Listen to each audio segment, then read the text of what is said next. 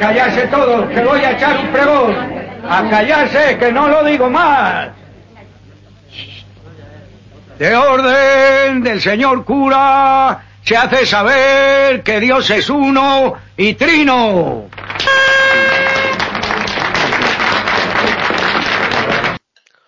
Hola, bienvenidos a Teorizar, tu podcast ateo en español. Este es el programa número 292 y estamos de vuelta después del verano, así que seguramente nos saldrá un programa bastante larguito. Hola, Andrés.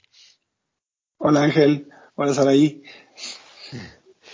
Eh, bueno, se te ve muy bien, los demás no te ven porque solo te van a oír, pero se te ve muy bien. Así que doy por sentado que es que estar bien. y hola, Saray. Hola, hola.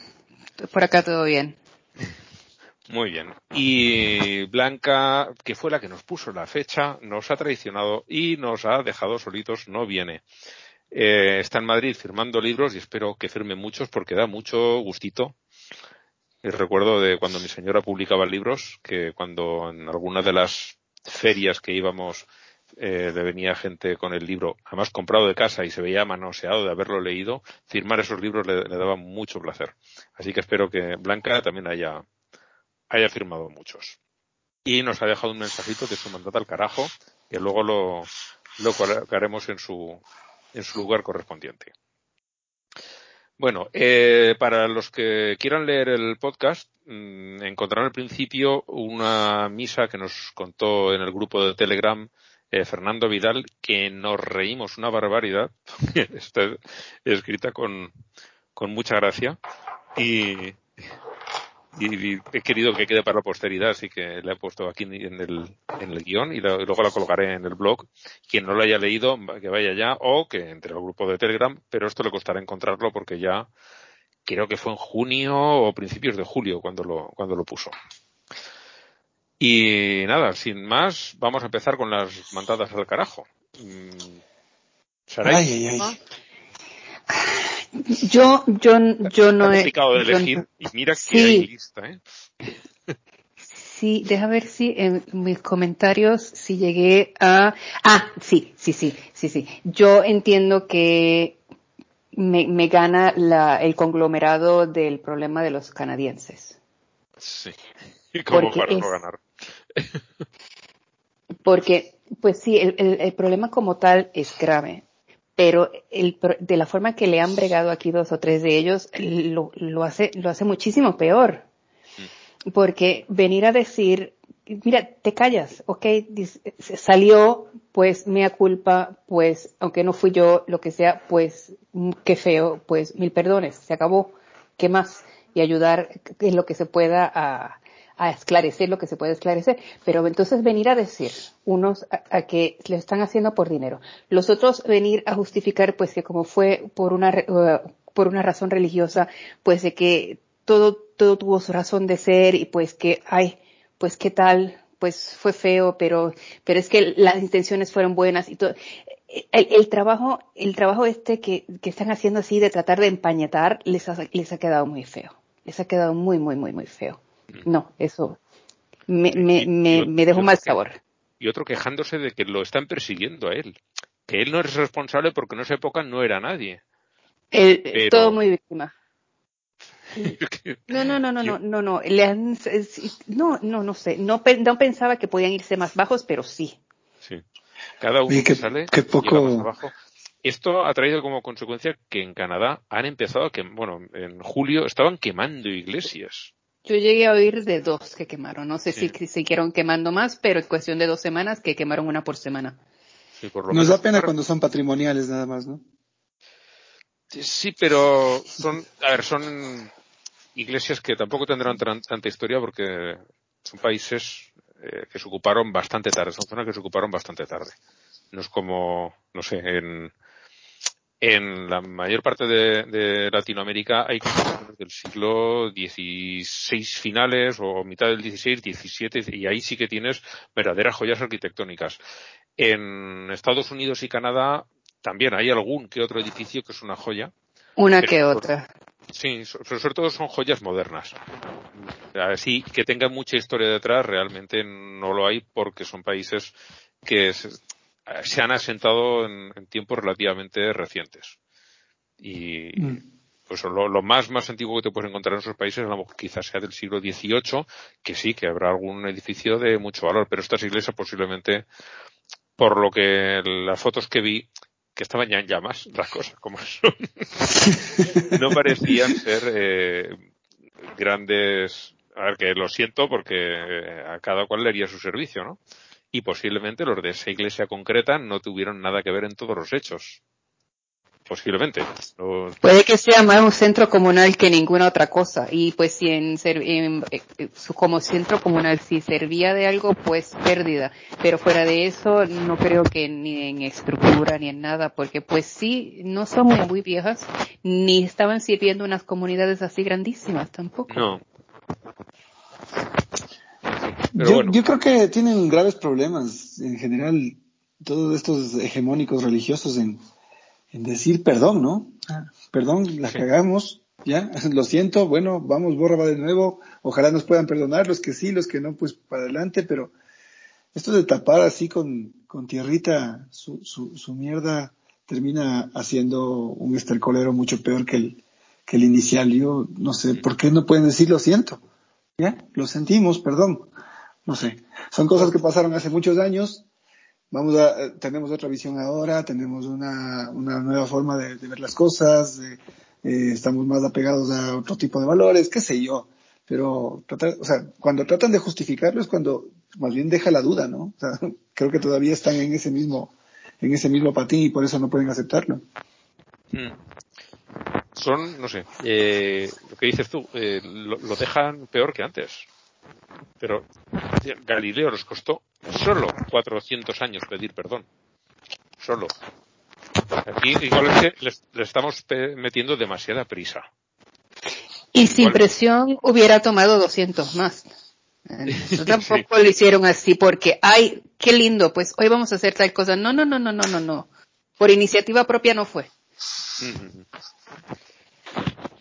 Pues esto es igual que le estamos metiendo mucha prisa y dicen, oye, sí, pediremos perdón, pero déjanos redactar el escrito, que quede limpito. Uy, le, me ha caído un borro, no sé. No. Bueno, eh, tú, eh, eh, Andrés, ¿tienes también la tuya ya decidida? Eh, Sí, está, está esparcida en varias noticias. Eh, ha pasado ya tanto, eh, tanto, a ver, déjame, déjame revisar, esto era, eh, eh, déjame encontrarles, a los- no, esto es, es especial. Sí, está, está esparcida en varias noticias, la mayoría son en España, eh, que tiene que ver con nuestros queridos abogados cristianos de Ajá. toda la vida. Eh, yo normalmente escojo este tipo de, de, de mandados al carajo porque, a mi modo de ver, son la raíz de todo mal.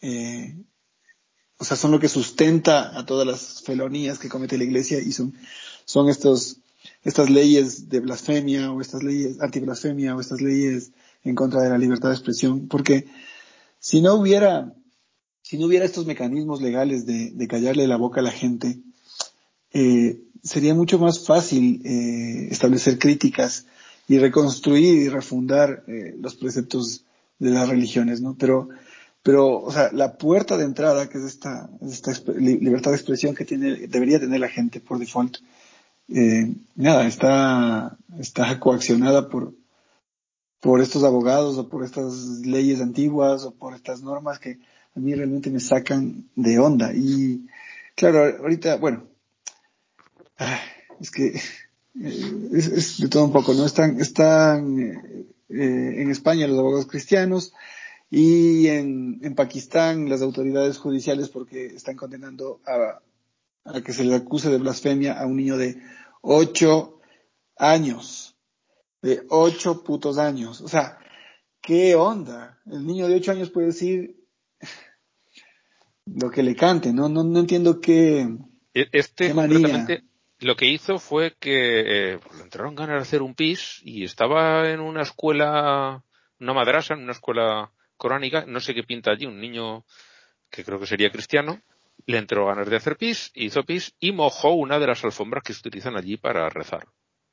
Sí, Y esa es su blasfemia. lo- Esa es su blasfemia, exactamente. Su blasfemia es no poder contenerse porque no tenían donde más hacer pipí.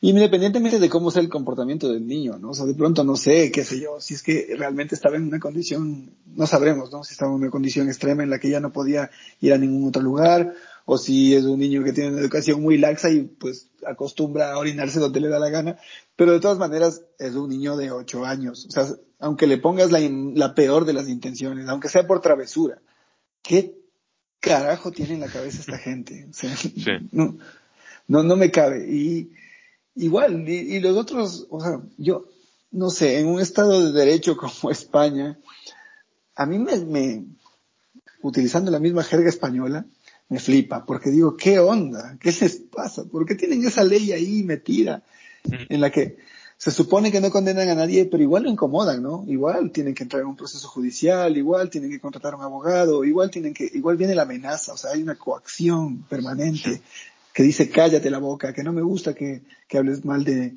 de mis, de mis fantasías eróticas religiosas. Mm.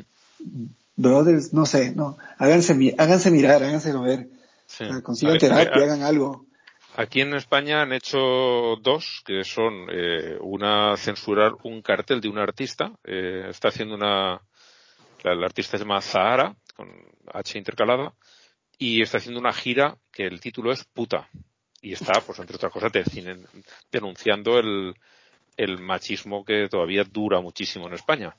Y la otra que han hecho es en Toledo sacaron una, una guía de educación sexual y forzaron a retirarla porque violaba su libertad religiosa. Que tú dices, a ver, ¿qué mm, toca tu libertad religiosa el enseñarle a unos chicos y a unas chicas cosas acerca de su cuerpo y acerca de cómo tener unas relaciones sexuales sanas, o lo que se entiende ahora mismo por sanas, y además, si tú no quieres, no lo mires, pero no está violando tu, o sea, que a mi hijo lo enseñen no viola tu libertad religiosa.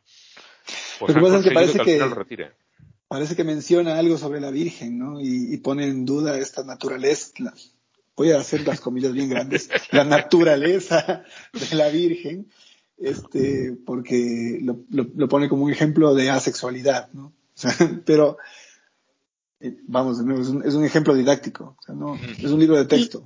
Y, tan puritanos cuando ya la participación en, la iglesia como tal es mínima y si acaso. ¿Por qué entonces siguen con ese puritanismo así tan, tan a flor de piel? Eso tampoco lo entiendo. Porque aunque son pocos, son, en España son todavía los que tienen el poder. O sea, aquí sigue mandando a la iglesia muchísimo, muchísimo. Mm, no lo parece, si no te fijas bien, pero cuando vives aquí el día a día te das cuenta de que realmente eh, tienen muchas cosas debajo de la bota, a muchas personas. Eh, España tiene un concordato con, con el Vaticano, que es, lo firmó Franco en el año 53 y lo prorrogaron en el año 79 ya eh, recién estrenada la democracia. Nadie tiene los cojones, por decirlo así, sí, sí. de decir, eh, se acabó. Es, tan fácil como decir, señores, esto tiene una fecha, ha llegado al final, no lo renovamos. Y ya está. Es que es así de simple, porque eso venía con una fecha de caducidad y en la Iglesia adquiría una serie de compromisos como que se iba a autofinanciar. El Estado sigue dándole un pastizal todos los años a la Iglesia. Un pastizal. ni Pedro Sánchez, ¿no? Y eso sí es decepcionante. Sí, sí, sí. Y no hace nada. Es una noticia que al final no la he metido en la lista, pero eh, la tenía seleccionada de primeras, pero bueno, ya bastante largo es esto, en el que decía, es el momento de revisar el, el concordato. Yo lo leí y dije, no sabía que este periódico tenía sección de humor. No va a tener los, no va a tener los a hacerlo. De ninguna de las maneras. De ninguna de las maneras. Yo vi ese titular y entonces, y ahora lo entiendo. Ya, ya sé de qué. Ok, ya, ya, ya hizo clic. Sí. Pues eso, claro, son cosas de historia de España que, sí, no, aquí tampoco son relevantes como para que la gente las conozca fuera de aquí, ¿no? Pero eh, sí que tiene sus razones esa. Y el, y el concordato tendrían que, aquí en, el lenguaje jurídico de España se llama denunciar, denunciar eh, cualquier contrato una vez que termina si lleva algún tipo de cláusula de renovación automática, eh, siempre eh, cualquiera de las partes suele poder decir, oye, que esto se acabó y no quiero seguir. Eso se llama denunciar el contrato, ¿no? Eh, que no es, no es, una denuncia en el sentido de, de, para que le pongan una sanción o nada, simplemente es traer a la luz que, que, eso, que tenía una fecha de finalización, que hay unas prórrogas automáticas, pero que ya no se quiere prorrogar. Y con, el, con esto, con el concordato, es tan simple como eso. Oye, esto ha terminado y no seguimos adelante. Adiós, muy buenas. Se acabó y no, nadie tiene el, el, el valor de, de, meterse en ese jardín. Porque aunque España cada vez tiene menos católicos, los que quedan son gente muy poderosa, mucho. Siguen teniendo hacen, hacen mucha bulla. mango. Sí, las dos cosas. Meten mucha bulla y la sartén por el mango. Las dos. Y, aquí tenemos un problema con esto y en algún momento se solucionará, pero no veo cuándo va a ser, no lo veo. Bueno, Manolo también nos mandó una mandada al carajo que además lo quiero combinar con Triunfo y se trata del pastor que no he visto el nombre eh, de una iglesia en Mayagüez que eh, le dijo a sus feligreses que no, se vacunasen, que no hicieran caso de mascarilla, nada, o sea, todo lo del COVID, que era toda mentira, que no hicieran ningún caso. Eh, y cuando ya aparece la noticia, que era a finales de junio, llevaban ya cuatro muertos y decenas de contagiados. De esos, de esas decenas de contagiados han muerto algunos más, entre ellos el propio pastor que les dijo esto. Y esa es la parte que Manolo quería presentar como triunfo. a ver, no creo que se alegre de las muertes en general, pero el hecho de que alguien que ha hecho esta cabronada y ha llevado a la muerte a otros, pues la verdad sí que tiene su, su aquel de triunfo.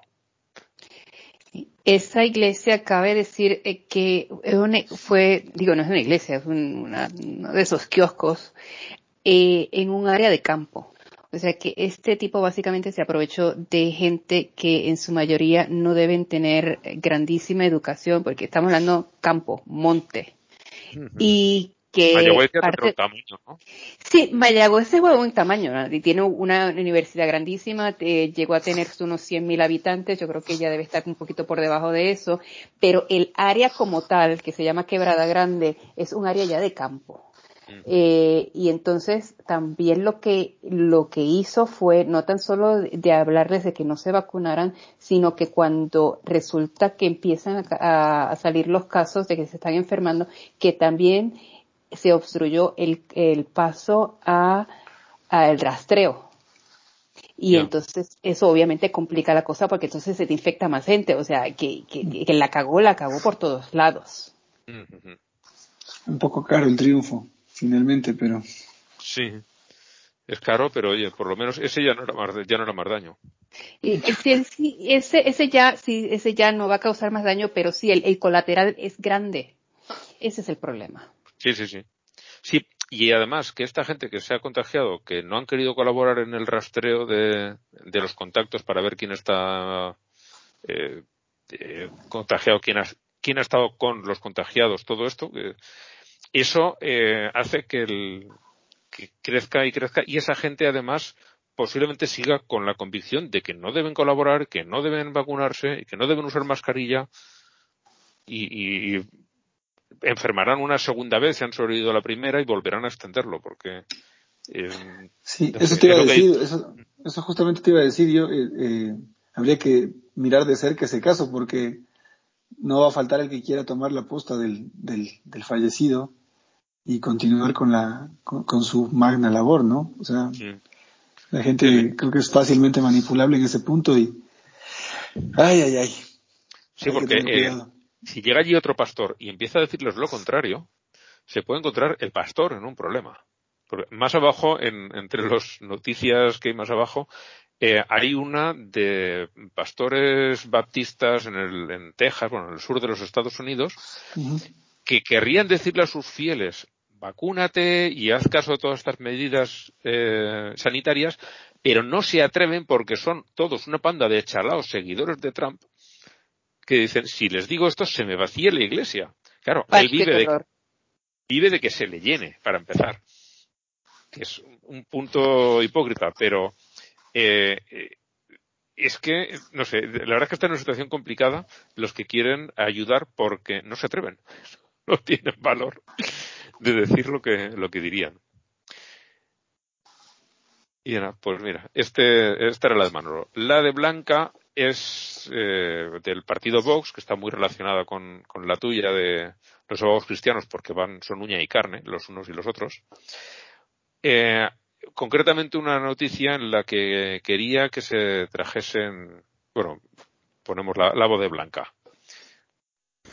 Bueno, os voy a mandar mi mandada al carajo. Eh, me da mucha rabia no estar en el primer programa de la temporada, sobre todo habida cuenta de que el día lo puse yo, pero cuando puse el día no sabía que iba a estar en la Feria de Madrid firmando libros. Así que nada, que no puedo estar y que siento mucho no estar, pero aunque no esté, no quiero dejar sin mandar al carajo a la gente que debe ser mandada al carajo.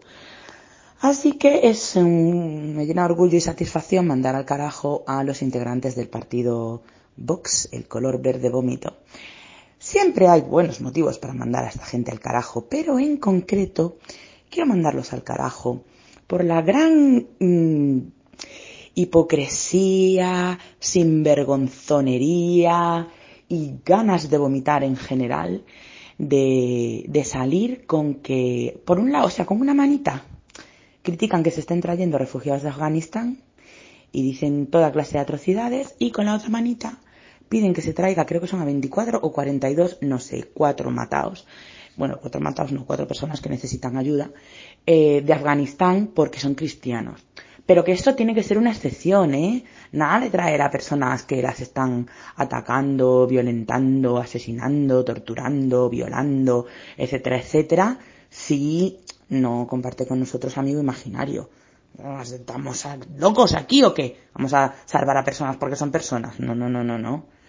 Entonces, bueno, por mí se pueden ir al carajo, volver, volver a irse y ya quedarse allí, porque para qué. Y nada, qué feliz programa. Os quiero mucho. Bueno, pues este grupo concretamente de, cristianos que quiere Vox traerse desde, desde, Afganistán son unos 200, una comunidad muy pequeñita, que es cierto que se puede traer, pero eso, la discriminación aquí es eh, asquerosa, asquerosa totalmente. Porque, es lo que dice Blanca, no porque son personas, sino porque son cristianos. Y tráetelos aquí como favor, o sea, le estás haciendo la caridad. Es, no, hay manera de, verlo bien. Esto no hay manera de verlo bien. Pero que, vengan con, que vengan con un dije de crucifijo visible, ¿no? Porque si no van a, van a pasarla bastante mal con ellos, con los mismos que les trajeron. Sí. Sí, sí. No, eh, estos, eh, a la vez que estaban haciendo esto, unos pocos días después, ha habido un caso aquí en España que no sé si habrá trascendido de un chico eh, gay que denunció que lo habían asaltado en, en la entrada de su casa, en el patio, y con un, con un cúter le habían escrito, en, las nalgas le habían escrito maricón. Anda. Después de mucho lío de declaraciones de unos políticos y de otros, ha vuelto a salir este chico diciendo que se lo había inventado todo, que era mentira, que eso se lo habían hecho unos amigos, que él, bueno, yo mm, puede que sea mentira o puede ser también que le hayan dicho, oye, te hemos asaltado en el portal de tu casa, sabemos dónde vives, sabemos dónde vive tu familia, más vale que retires la denuncia. Cualquiera de las dos opciones me parece creíble.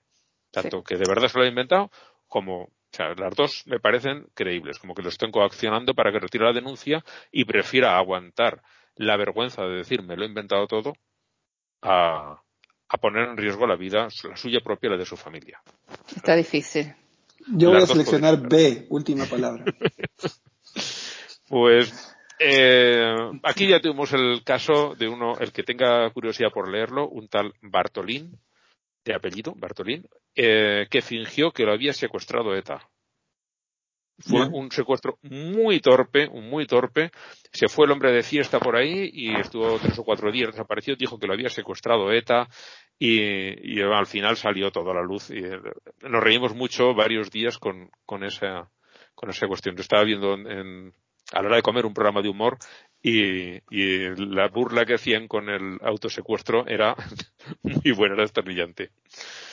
Bueno, eh, ya no sé a qué venía esto. Ah, sí, lo del chico este. Pues eh, Vox salió diciendo que, que sí, que sí, que hay que condenar cualquier tipo de, de violencia, Pero es que, sin venir a cuento, metió que los inmigrantes son los que atacan a los homosexuales. ¿Quién estás hablando? What the fuck? Sí, sí, sí, sí, sí. Eh, eh, ellos van, les van con su idea fija y pasa cualquier cosa. Sí, pero es que esto lo hacen los inmigrantes. Además, inmigrantes que les da igual eh, si viene de Siria, de Marruecos, de Perú. Esa, eh, si es inmigrante es mala persona. Mientras sean cafecitos, ¿no? Porque si vienen de Dinamarca, de pronto no, no creo que sea problema. Exactamente. Si vienen, si son, vamos a llamarlos eso, por inventarnos una palabra, vamos a decir que si son arios, no les importa. Claro. Así es. Pues esto, lo meten en todo. O sea, aquí, sin venir a cuento, cuando, eh, bueno, hubiera estado bien que, Blanca estuviera aquí porque en, La Coruña, la capital de la provincia donde vive ella, que además está muy cerca de su pueblo, eh, este verano también hubo un caso de un, chico, inmigrante brasileño, eh, le dieron una paliza un montón de gente llamándolo maricón y acabaron por matarlo a golpes. Mm. Y hubo dos personas que se metieron en la pelea para intentar proteger a este chico, se llevaron también su buena ración de golpes y al final no consiguieron evitar que muriese. Los dos chicos eran senegaleses, inmigrantes, y fueron los dos únicos que arriesgaron su propia vida para intentar salvarlo. Solo falta que les hayan denunciado por, por, por agresión los... No, no, no. Lo que, lo que hicieron fue eh, protegerse, eh, envolver al otro, al otro chico con su cuerpo para, para que no recibiese más golpes. No, no atacaron a los otros. Eh, y, la verdad es que es, es muy, muy jodido esta situación y, estos aún así intentaron culpar a los senegaleses y dijeron no, a los senegaleses, perdón, a los inmigrantes le dijeron no, a ver, aquí han matado a un inmigrante y han sido otros dos inmigrantes los que se han arriesgado protegiéndolo al final se tuvieron que callar porque no, no podían, pero lo intentaron, intentaron meter por cualquier sitio la inmigración, que es lo peor de lo peor que puede pasar en España. Esos son muy asquerosos, mucho.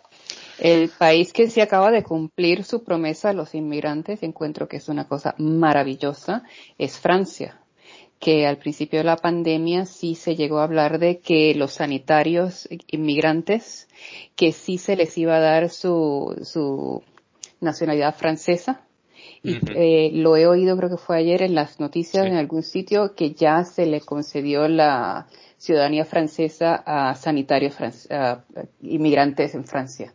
Y ese es el cuento, buenísima cosa. Sí, es, muy buena cosa, pero tú fíjate que es cuando un inmigrante arriesga su vida por los locales Entonces. cuando se deciden a mover ficha. Sí. no sé si recordarás el caso de creo que era un, niño que estaba eh, colgando de, por fuera de un balcón que se estaba, está a punto de caerse y un chico, pues, eh, no sé si era camerunés o senegalés o de, un sitio de... También le dieron la nacionalidad, sí, y a, y, al, y a uno que atendía en el supermercado cuando los ataques, cuando unos ataques... que, de, que... Bataclan y todo esto. Sí, a ese también. y a estos dos chicos senegaleses de Coruña que protegieron al, al chico este que acabaron acabó muriendo. Eh, a estos también aquí en España les han dado la nacionalidad, pero eh, a mí me da mucha vergüenza. O sea, me alegro por ellos, porque de repente se les quita un montón de problemas de tener que estar arreglando papeles, se les ha arreglado una parte complicada de su vida, pero aún así es vergonzoso la razón por la que lo hacen. sí, pero, el, pero mm, ya, ya, yo pues, hay, hay tanta cosa fea ahorita que pues, mm, por lo menos hay que alegrarse de eso. Aunque, aunque tenga su, su porción de vergüenza, se les, se les hace la vida eh, muchísimo más fácil, se les reconoce de alguna manera y pues, pues ya, que sean felices. No, es perfecto, pero por lo menos eh, han sacado algo en, claro y, y, y, de toda esa mierda ha resultado algo bueno. Sí. Aún así, ya te digo, la, razón por la que eso pasa me da muchísima rabia. A mí lo que me preocupa un poco es que estos movimientos xenófobos de, corte fascistoide están como que proliferando ya no solo donde siempre estaban proliferando, sino que se están extendiendo los tentáculos hacia todo, hacia todo lado. Y como que han cobrado mucha fuerza en los últimos, yo diría que, no sé, cinco o diez años tal vez, con la pandemia se exacerbó muchísimo más todavía. Mm. Y es como súper penoso porque más bien como que la tendencia social apunta a que tendría que irse eliminando la ciudadanía o al menos amalgamando de manera mucho más eh, plástica, más dúctil. Y esto es nada, van justamente en contra de la corriente, ¿no? Hay que, hay que, hacia, hacia un nacionalismo burdo, torpe. O sea, lo que sucede en, en los Estados Unidos, por ejemplo, es ese radicalismo renovado, con unas fuerzas que dices, ah, ¿de dónde sacaron, de dónde salieron estos? ¿De qué hueco, de qué hueco, de qué hueco les desenterraron? Y está pasando en todos lados, está pasando acá en Ecuador también. O sea, es una cosa aquí, que... aquí en Europa se empezó a ver, eh, la gente más visible empezó allí en, en Alemania, los de eh, Alternativa por Alemania, AFD. Sí. Eh, esos fueron de los primeros que empezaron a meter ruido y a raíz de ahí empezaron los, los italianos, que no recuerdo ahora, los de la gente de Matteo Salvini, no recuerdo cómo se llama el partido, bueno, antes de eso estaban, pero casi parecían de, opereta, parecían de risa, los de la Lega Nord en Italia, que querían una especie de, independencia de la parte norte de Italia. Pero eso es, la verdad, llegaron a meterse en el Congreso eh, italiano, pero nadie les hacía mucho caso. Y, pero luego, estos estaban integrados después de este otro grupo donde el Matteo Salvini, el, eh, maldito Salvini porque ha liado varias muy gordas con inmigrantes impidiendo que los barcos pudieran dejar a nadie en, Italia. Y, eso, y después eh, eh, salieron los de los de Polonia, los de en la República Checa también hay otro partido así, en, Hungría, y de los últimos, bueno, y los de Fuerza Nacional, esta del de Le Pen, eso te ya muchos años dando guerra, pero hasta ahora cuando han tomado fuerza. Y luego apareció, aquí en España parecía que estábamos a salvo, y de todas estas mierdas apareció Vox, que es una escisión del Partido Popular, porque antes toda esta gente estaba metida ahí. Los, los, eh, los, ya lo diré, los nostálgicos del, del franquismo. Y bueno, queda mi, mi mandado al carajo, que no puede faltar, son los talibanes y creo que no hace falta que especifico mucho más porque, bueno, voy a comentar las dos noticias que he pegado aquí. Eh, una es que ejecutaron a una mujer policía estando embarazada delante de su hijo. No, no dicen la edad, dicen adolescente, pues me imagino alrededor de los 15 años. Y delante de su hijo, embarazada de ocho meses, la mataron porque, claro, una policía podría llegar por su uniforme a tener autoridad sobre un hombre y eso no lo pueden consentir y le metieron un tiro. Así, sin más. Y la otra es que en las zonas donde ya tenían el control, antes de caer la capital, empezaron a eh, recuperar los matrimonios forzosos con los combatientes. Las mujeres solteras las obligan a casarse quieran o no con, con combatientes porque son botín de guerra, ni más ni menos.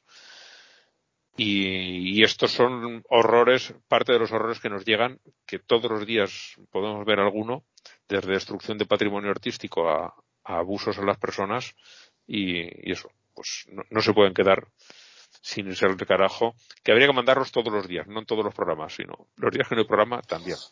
Que a eso de los matrimonios forzosos con los, con los combatientes habría que cambiarle el nombre, ¿no? O sea, ya deberíamos dejar de llamarle matrimonio porque no es. Eso es, una, es, un, es un secuestro para esclavitud sexual. Pues sí. Y no sé, habría que verle un término que, que resuma un poco eso, pero el rito me, me lo paso por la raya, no importa quién les haya bendecido o quién les haya puesto en nombre de qué, es lo de menos. El tipo está llevándose un botín, como bien dices, de guerra y haciéndole su esclava sexual de por vida. Y, y están las que terminan yéndose así por, uh, por su cuenta, las que les venden casas y eh, villas y castillas y se radicalizan y se van, porque ha pasado aquí en Alemania que entonces tienes a las familias aquí locas tratando de, de conseguir a, a, sus hijas, a sus hermanas, a sus familiares, porque las les vendieron un cuento de hadas de que iban a tener su castillo, etcétera, etcétera, y en este, y, y, se van. Y llegan allí en cuestión de tres semanas ya están pidiendo auxilio. Y cómo las sacas sí, sí, sí. ya yo creo que no se les va a hacer tan fácil vender así esa idea de que el, de que este talibán es, así tan maravilloso pero de que sí hay algunas que sí van a seguir, yéndose así eh, voluntariamente va a seguir pasando.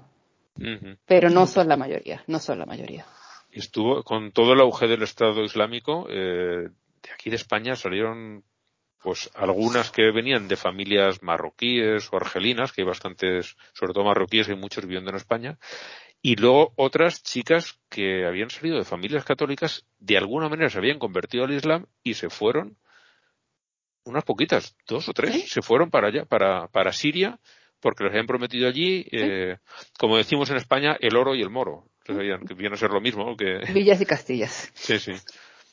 Aquí eso viene de una, de un, de un secuestro que hicieron y que pidieron el dinero y una vez que les dieron el dinero dijeron que no lo entregaban al secuestrado, que era un, un musulmán de la época aquí estamos hablando de cuando estaban los musulmanes en España. Y entonces decían eso, de decir que te que quieres el oro y el moro, es que te quedas el rescate, pero además al secuestrado para pedir ah. de ahí viene el dicho. Pues eso, estas les prometen de todo y se lo creen y se iban para allá, se iban para Siria. Claro, al, llegaban allí y decían, sí, sí, tú ahí ese cuarto, eh, cubierta de pies a cabeza, y cuando venga el otro, te abres de piernas, que para esto has venido aquí, a parir. Porque no, no las quieren para otra cosa. Sí. Y bueno, entre las mandadas al carajo hay uno con honores que se va por última vez, que es eh, Fernando Caradima, este sacerdote chileno que abusó de menores, que por fin eh, se lo llevó a la parca. Con 90 años, Estos son los casos en los que dices, qué lástima que todos estos mitos no sean reales, porque ahí estaría él en su infierno disfrutando de lo que se ha ganado a pulso. Te, apetece que, que tuvieran razón. Sí, de vez en cuando sí. Sí. Bueno, vamos a subir un poquito el ánimo, que ya está bien. Bueno, hay muchísimas más que habíamos puesto ahí. Eh, recomiendo a todo el mundo, como siempre, que vaya al, blog, lo lea, y vea pues todas las, cositas y otras que no llegaba a poner porque dices ya resulta repetitivo porque abusos de niños los hemos tenido de todos los colores de todos entre católicos protestantes musulmanes mormones de todo había por ahí. El, el, el, polaco bendiciendo el alambre sí me ganó el corazón también. Sí, ah, sí, sí, sí, sí. Para que no... Lo tengo muy cerquita del alma la caridad cristiana para dejar a, los inmigrantes al otro lado, que no puedan pasar desde Bielorrusia. Qué gente tan bella. Sí, sí, sí. Bueno, vamos a subirnos un poquito el ánimo. Eh, tenemos varias noticias en los triunfos, mm, aparte de la, de la muerte de este parto de Mayagüez. Una es que en México se despenaliza el aborto, que eso uh. quiere decir que el aborto vaya a estar accesible y libre para todo el mundo, simplemente es que a una mujer que aborte ya no se le podrá aplicar la legislación penal. A quien le haya practicado el aborto todavía sí. pero bueno, el movimiento ya es algo, ya es algo en la buena dirección y en algún momento llegará pues a legalizarse con todo, con todo lo que toca. Que los médicos lo puedan hacer en la sanidad privada y, y en condiciones higiénicas como deben ser. De momento es eso, ya a las mujeres que busquen un aborto no se les podrá aplicar la legislación penal y ya es un paso muy importante porque nos llegan historias de auténtico terror, no sé si fue en Salvador o en El Salvador o en Honduras, una pobrecita que perdió el bebé y la metieron en la cárcel, le pasó allí de todo y, acabó muriendo. En El Salvador prisión. El Salvador fue eso, ¿no? Sí, sí, en El Salvador. Un año o dos de esto. Mm, tal vez un poquito más, pero sí, sí, sí fue. El, caso que pusieron en Radio Volante. Sí, ese. Mm. Sí. Es eh, terrorífico. Entonces, terrorífico por todas luces. El que el aborto sea legal o que no lo sea, no lo va a dejar de, no va, no es que porque sea legal o que no lo sea va a dejar de suceder, va a seguir sucediendo. El problema es cuántos, cuántas muertes van a haber en el proceso, porque sí, van a seguir sucediendo y que nadie puede decidir por nadie. Yo soy, siendo mujer, yo no podría decir si yo abortaría o no. Eso va a depender de la situación totalmente. Y lo que yo, yo podría decir ahorita sí, podría decir en cinco años que no. Es una cosa tan y tan y tan personal. Una decisión tan y tan y tan difícil en un proceso tan importante. No hay forma. solamente puede decidir la mujer y puede que hoy decidas sí y puede que hoy decidas no. Y sí va a seguir sucediendo. Punto. Y esto eh, me sorprendí muchísimo porque siempre se, lo he comentado ya varias veces. La gente muy mayor se supone que es muy conservadora y, y mi abuela que ya tenía más de 80 años, un día estábamos viendo la televisión y había una chiquita como de 20 eh, que el aborto es el asesinato y no sé, todas las cosas estas que suelen decir eh, la, chiquita totalmente indignada porque en España se iba a cambiar la legislación del aborto, se iba a hacer algo más permisiva. Y mi abuela, después de ver decir esto a una que tendría como 20, ella con 80 dijo, esta no dice nada más que tonterías. La que ha querido abortar siempre ha sabido cómo hacerlo. Y me quedé. El trabajito. Eh, eso, yo lo he oído hablar como eh, hay, que, hay que hacerle el trabajito. En, aquí no sé si tienen ningún nombre sin ningún eufemismo, pero eh, sí que es cierto. En el, en el, todos los pueblos había una mujer que, sabía cómo hacer abortar. La partera y la del trabajito. Sí. Estaba la, la, que traía a los niños y la que los evitaba, que en muchas ocasiones era la misma. Exacto. Y, y si era una persona con una cierta profesionalidad, pues tenías una seguridad. Pero cuando era la, esta abuelita que vivía no sé dónde, en una cueva que era pobre y que hacía eso porque sacaba de ahí cuatro chavos para poder comer, esas las condiciones higiénicas eran lamentables y de esos abortos morían muchas mujeres. No, y de los que, no, de los que de los que no tienen las herramientas tampoco, ¿no? Porque de pronto una mujer un poquito más adulta tiene la, la posibilidad de conocerle a esta señora o a estas señoras, pero una chica de, qué sé yo, 14, 15, 16 años de pronto no tiene ninguna herramienta más a mano y se cometen cosas terribles eh, por la desesperación, o sea, meterse pues, armadores y qué sé yo qué cosas, o tomarse dosis erróneas de pastillas que pueden derivar en, cosas muy, muy graves. mueren muchas mujeres por abortos hechos en condiciones que no. Las que mueren y las que de ahí en adelante no, no, no nunca van a poder tener un hijo. Ah, claro. Punto. Y es, peor. Claro que aquí lo que se, cuando se legalizó en España, parecía el fin del mundo porque ahora, ahora las clínicas van a estar llenas de mujeres abortando como si lo hicieran por deporte. Sí, eso es que me aburrí, pues mira, esta tarde pues no tenemos nada que hacer, pues vamos a hacer un abortito. Sí. No, no. es, no sé, eh, pasó lo mismo con el, con el divorcio, que ya no va a haber ningún matrimonio en España y la gente ha seguido casando como siempre, solo que ahora una pareja cuando ya no puede convivir ya no tiene que sufrir hasta que la muerte los separe. Separe. Eso, y luego cuando permitieron el, el matrimonio entre personas del mismo sexo, eh, mm, lo planteaban como nos obligan a casarnos con personas del mismo sexo. No, señor mío. Ah, no saque los, los pies del tiesto, que no, que no es eso. Bueno, pues primero tendrían que salir del closet al menos para poder conseguir pareja. bueno, luego veremos que, que sí, pues, eh, sin salir también consiguen parejas. Pero ocasional, digamos, no, nada serio. Bueno, el segundo triunfo que hay aquí es que el Ayuntamiento de Barcelona, aquí en España, porque hay más Barcelonas, eh, ha conseguido que la Iglesia Católica pague el impuesto sobre los inmuebles. De momento sobre un inmueble, porque se demostró decir, señores, esto no tiene nada que ver con el culto, ustedes están haciendo negocio y como negocio pagan un casino. No, no, no, era un, edificio de viviendas, lo estaban alquilando. Estaban ah, alquilando las viviendas y cobrando su, su alquiler, su renta todos los meses. Ahí no hay nada religioso. Es puramente un negocio y pagarás como todo hijo de vecino. Y eh, recurrieron, fueron al juicio para no pagar. El, juez ha dicho que no, que toca y que paguen. Y nada, pues 22.000 euros al año 22.000. Muy bien. A mí me parece una miseria con lo que tendrían que pagar con todas las propiedades que tienen, pero por algo se empieza. Es un primer paso.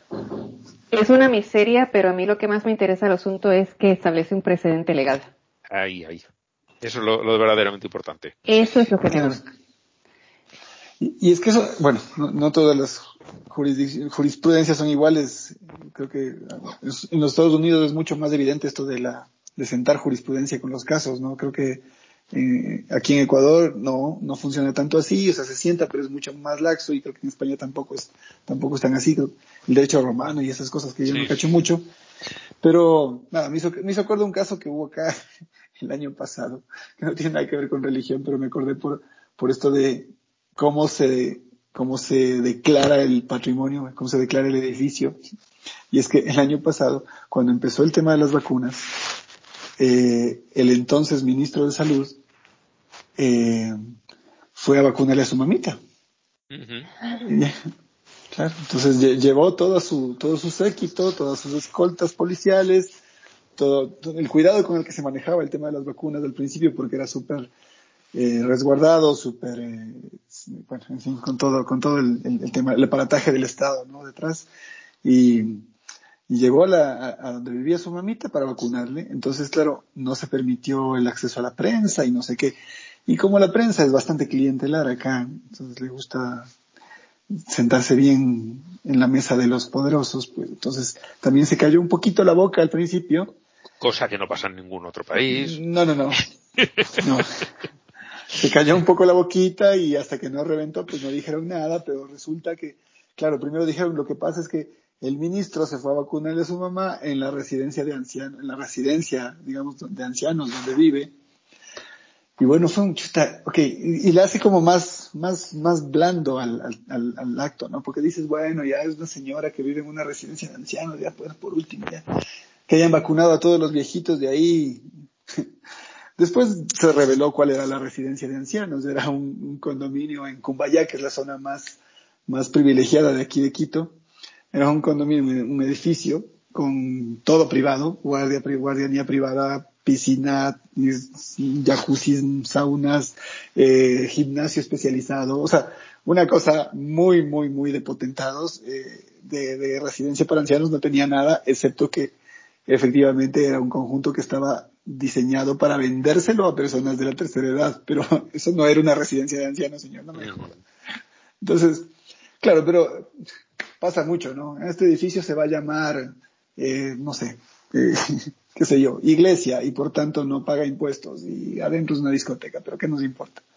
Eh, aquí es que, eh, a ver, con Franco la iglesia no pagaba ningún impuesto, cero. Recibía dinero del Estado y no aportaba absolutamente nada cuando llegó la democracia y dentro del concordato se añadió algo que decía que la Iglesia iba a hacer lo posible por autofinanciarse, claro, decían, quedarán exentos de pago no solo los edificios católicos, sino cualquier edificio destinado al culto, al culto católico, los evangélicos, los musulmanes, todo el mundo, los testigos de Jehová, lo, lo que sea su templo, no pagar impuestos.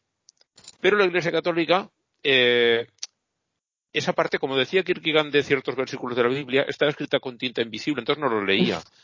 Es la Iglesia Católica, y si va al final de la frase, no pagará impuestos, no paga, no paga por nada. O sea, tiene propiedades rurales enormes, es el primer propietario de, de terrenos agrícolas de España, el mayor. Wow no paga impuestos de ninguno de ellos. Los impuestos de los terrenos rústicos son muy baratos, pero da igual, no los paga. Luego tiene edificios, tiene solares donde construye un, un, parking para meter la gente eh, en el centro de Valencia aquí hay un parking que tiene pues su tarifa como cualquier otro y si tú vas allí al centro y no tienes dónde dejar el coche, lo dejas allí y pagas pues todo ese dinero que están ingresando no pagan ningún impuesto, no pagan por la propiedad del terreno y no pagan por el negocio. Qué lindos.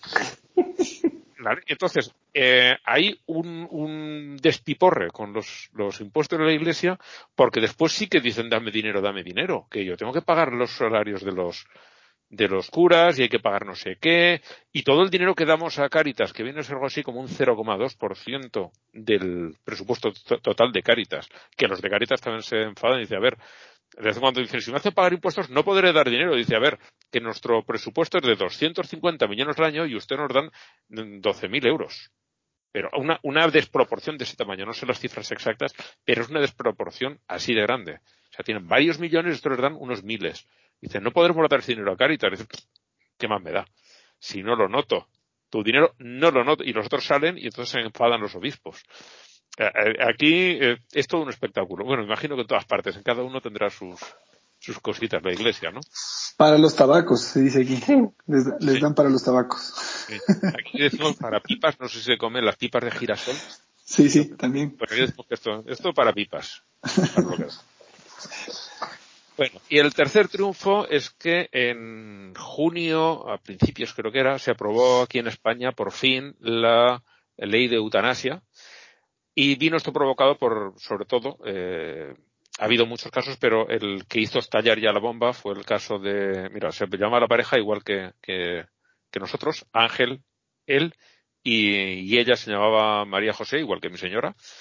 Entonces coincidíamos en los nombres y, y, este hombre ayudó a su mujer a suicidarse, tal como lo hizo. Además, llamó a una cadena de televisión de un programa con el que ya había hecho un reportaje y, y acudió prácticamente a la vez que la policía. O sea, él lo grabó en vídeo, eso lo puso a disposición de, la, de este programa de televisión y, llamó a primero a la policía, él puso allí su cámara y a continuación llamó al programa, vinieron allí los cámaras, vino la prensa de, de este programa a grabarlo, cómo lo detenían, cómo se lo llevaban, decía, usted cumpla con su deber, lléveme, me tiene ya la comisaría, lléveme. O sea, no puso ninguna resistencia, resistencia un hombre ya muy mayor. Y eh, este hombre estaba esperando juicio por cooperación al suicidio y gracias a que se ha aprobado esta ley ya ha salido la absolución porque eso ha dejado de ser delito. Entonces, eh, yo lo estaba esperando, digo, pasará, pasará y pues sí, pasó a, no sé si fue a finales de, no, tuvo que ser en julio, sí, a principios de julio, era que lo veo aquí la fecha. 6 de julio, por fin salió la absolución y me parece una grandísima noticia.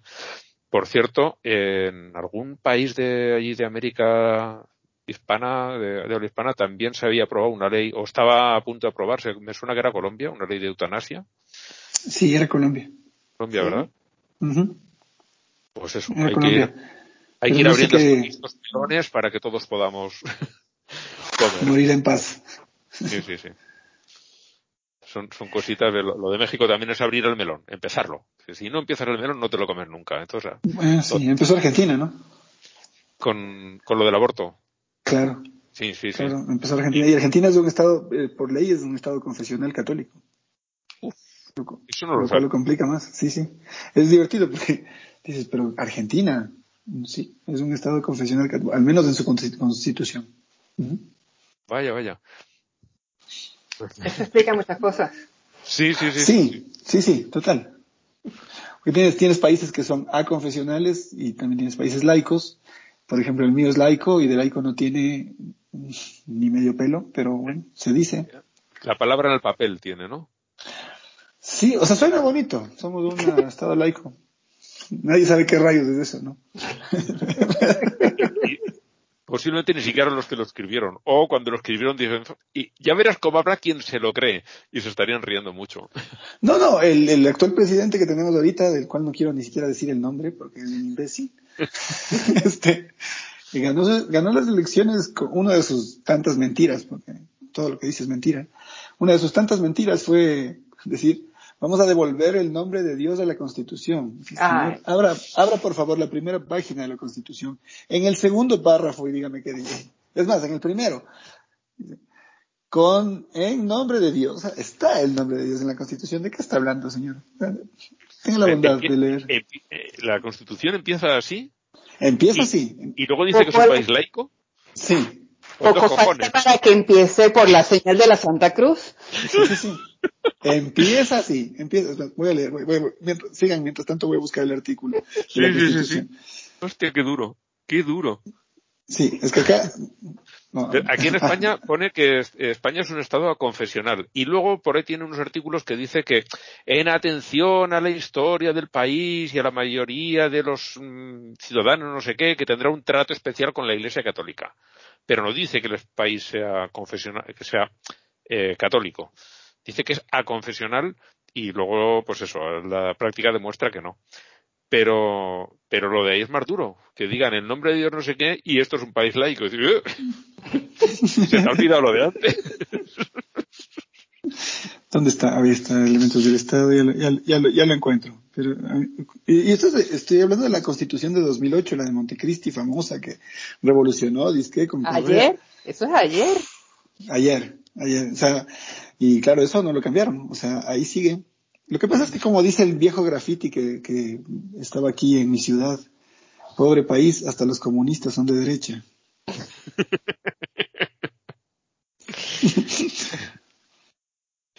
pues muy buena pintada, ¿eh? Muy buena. Sí, sí, sí. Hostia. Buena frase. Bueno, mientras encuentras eso, vamos a los what the facts. Eh, bueno, por cierto, no te he preguntado si traías eh, sección de tus diosas.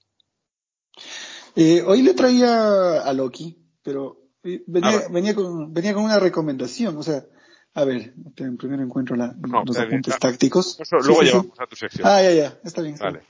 Vamos con el what the fuck. en tanto tiempo han salido varios. El primero que he pillado me lo pasó Kierkegaard y es un niño mexicano que vendía a sus amigos imaginarios a 500 pesos.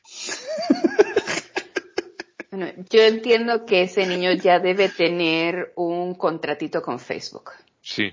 Ya Mark lo debe haber, ya lo debe haber pinchado porque pues, no, no, está fantástico. Está promete, este promete sí. llegar muy lejos.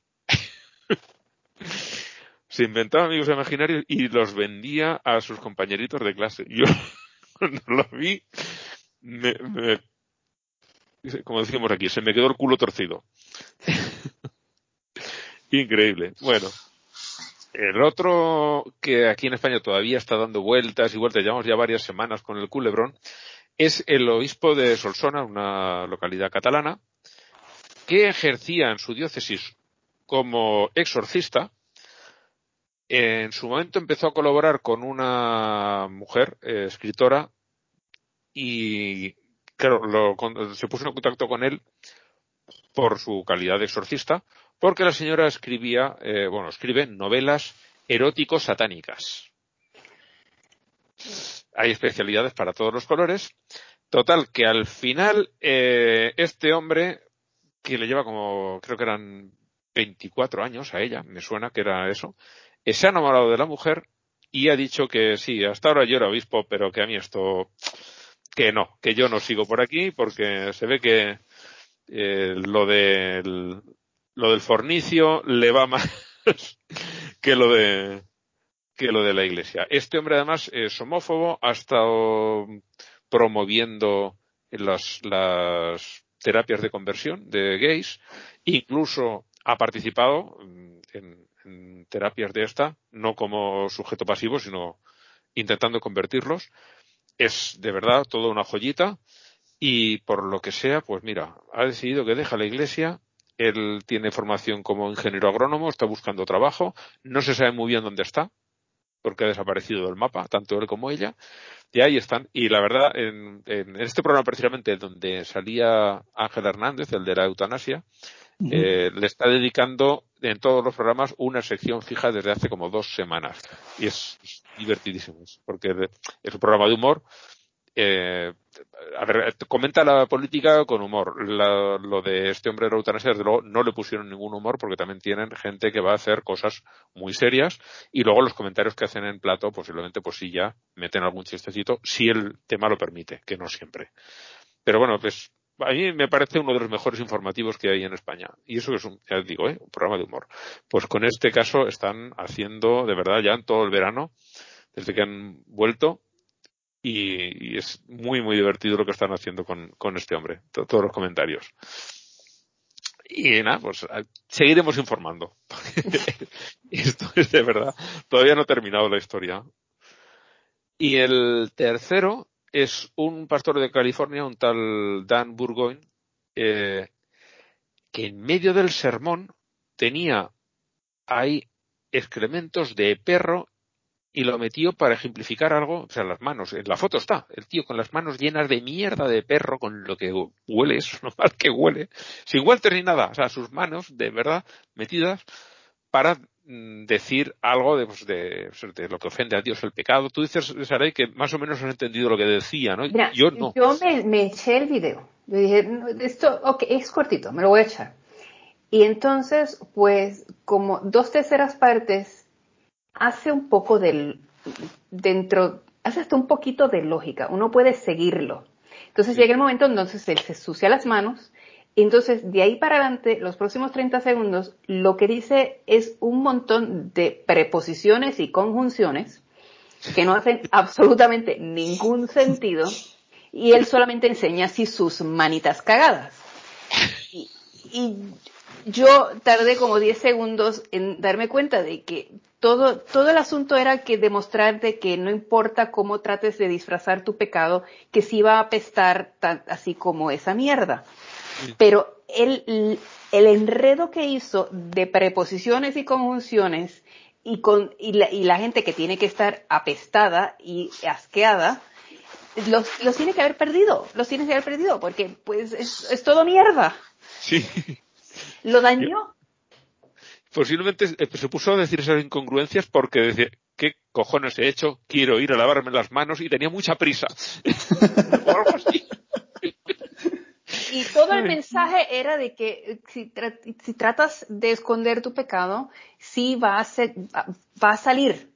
Va a salir tal, tal como la peste de la caca esta, pero se enredó de tal forma que ya no sabías qué estaba diciendo. Ay. Bueno, no podían decirle que no estaba lleno de mierda. No, no, no. No, eso no, eso no.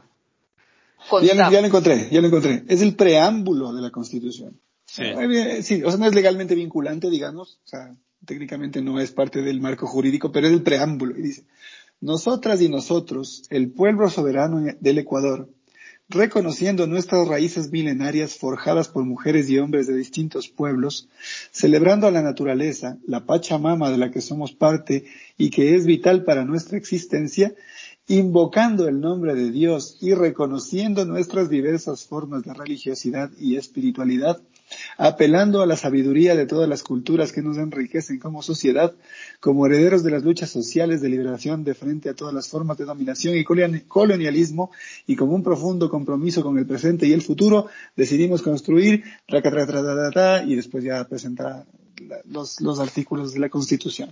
Uh -huh. Pero, o sea, eso es hecho en 2008, es nuevito, de paquete. Sí, sí, sí. No, no es que lo dejaron, se volvió el hecho, a redactar. El, claro. el hecho de, de, redactarlo con ya un lenguaje inclusivo, poniendo las mujeres antes de los hombres, cuando antes ni siquiera aparecían en textos anteriores, denota que es muy reciente. Sí, que sí, ya sí. se nota, solo en eso ya se nota. Pero um, yo, de verdad, con lo que, lo que me hace alucinar es que eso, que después de este preámbulo digan, no, no, y esto es un país laico, decir, eh, para, no ser, para no ser vulgar innecesariamente voy a decir que eso es un arroz con bicicleta. Era decir otra cosa, obviamente. no conocía la expresión, pero me encanta. Creo que lo voy a usar. Es- eso es muy boricua. Es un arroz con bicicleta. Ay, Bueno, a ver, eh, tú, eh, Saray, nos ibas a traer también el, sobre las noticias estas de los escándalos que ha habido en, en Alemania, ¿no? De, pues no iba, sé si habrás iba, iba a traer de eso, pero el asunto es que me puse, me puse a investigar y me puse a, a revisar todo el material que había. Y el problema es que como que se quedó así todito, como que calladito. Desde junio no volvió a salir nada, como se- el, el- lo de que aquí no ha pasado nada. Curiosamente, hace una semana y como unos 10 días, sale de momento tac, una noticia de que eh, una, una, una de las, del equipo legal de uno de estos cardenales llevó a alguien a corte y estaba así todo muy raro y entonces estaba esperando la decisión de la primera vista y que sí que sé yo, y esa primera vista iba a ser el viernes, el viernes que acaba de pasar. Y digo, ay, perfecto. Pues entonces me leo todo eso y a ver qué sale. Y me puse a buscar sobre esa vista y o no ocurrió la vista por alguna razón o como si no hubiera ocurrido. No encontré nada sobre la vista. Y, y este es la que, la que está llevando un caso a corte es, creo que es parte de la defensa legal del cardenal ah, de Colonia. Pero, pues sí, estuvo el, todo el, reguero en Colonia con el cardenal que lo acusaron de no haber eh, hecho lo suficiente para resolver los casos de, de, abuso. Entonces, que llegó a que hasta el cardenal Marx le presentara su, su renuncia al Papa. Eh, el Papa le dijo, no, allí te quedas y le bregas al problema. Y, y, eso fue en junio y de ahí para adelante están todos como que ni esta boca es mía. no se dice, no se dice nada, pero ni de arriba, ni de abajo, ni de nada, como, como si nada. Que está rarísimo. Lo que quiero ver es si, si sigo investigando, si sigo buscando a ver si, si veo qué fue lo que pasó con esta vista que iba a haber este viernes si pasó, si no pasó, rebuscar en algún lugar oculto, eh, ver si encuentro esa misma noticia, porque esa misma noticia me va a aparecer si hay alguna novedad sobre ese caso. Pero sí, lo único que acaba de salir, como que, como mismo salió, como mismo desapareció. No sé. Porque lo primero lo ponen en primera plana y digo, pues entonces el viernes que viene también va a estar en primera plana y el viernes que viene me quedé mirando para el lado porque no lo encontré en ningún sitio. Y lo busqué en Bild, que es donde sale toda esa cosa así, cada vez que le quieren sacar los trapitos sucios a alguien, ahí es donde sale. Y no, no encontró nada. Está muy raro. Sí, sí. Está muy, muy raro. Pues otra semana será, ¿no? Porque de momento... Sí, de momento, pues sí, eh, este año, pues sí, la, bajaron la, la, mucha gente que se ha salido de la Iglesia Católica eh, pues sí, hay toda esta, eh, toda esta vaina con todos estos casos que se han investigado, que no se han investigado, etcétera, etcétera. Pero como que lo, lograron, lograron, pues sí, como que bajarle el volumen. Sí, sí. lo lograron. En, serio, esto, esto sí lo lograron. No sé cómo, pero lo lograron. Ahí, eh, siempre en, toda cualquier noticia, por muy importante que sea y mucho revuelo que, monte, hay un momento en el que la gente se cansa, lo llaman fatiga informativa, lo llaman así, y se cansa de oír esas noticias y entonces muchas veces se aprovechan de esa fatiga para ir apartando los temas que no conviene que se discutan. Pues este parece un caso bastante claro de que han hecho eso, ¿no?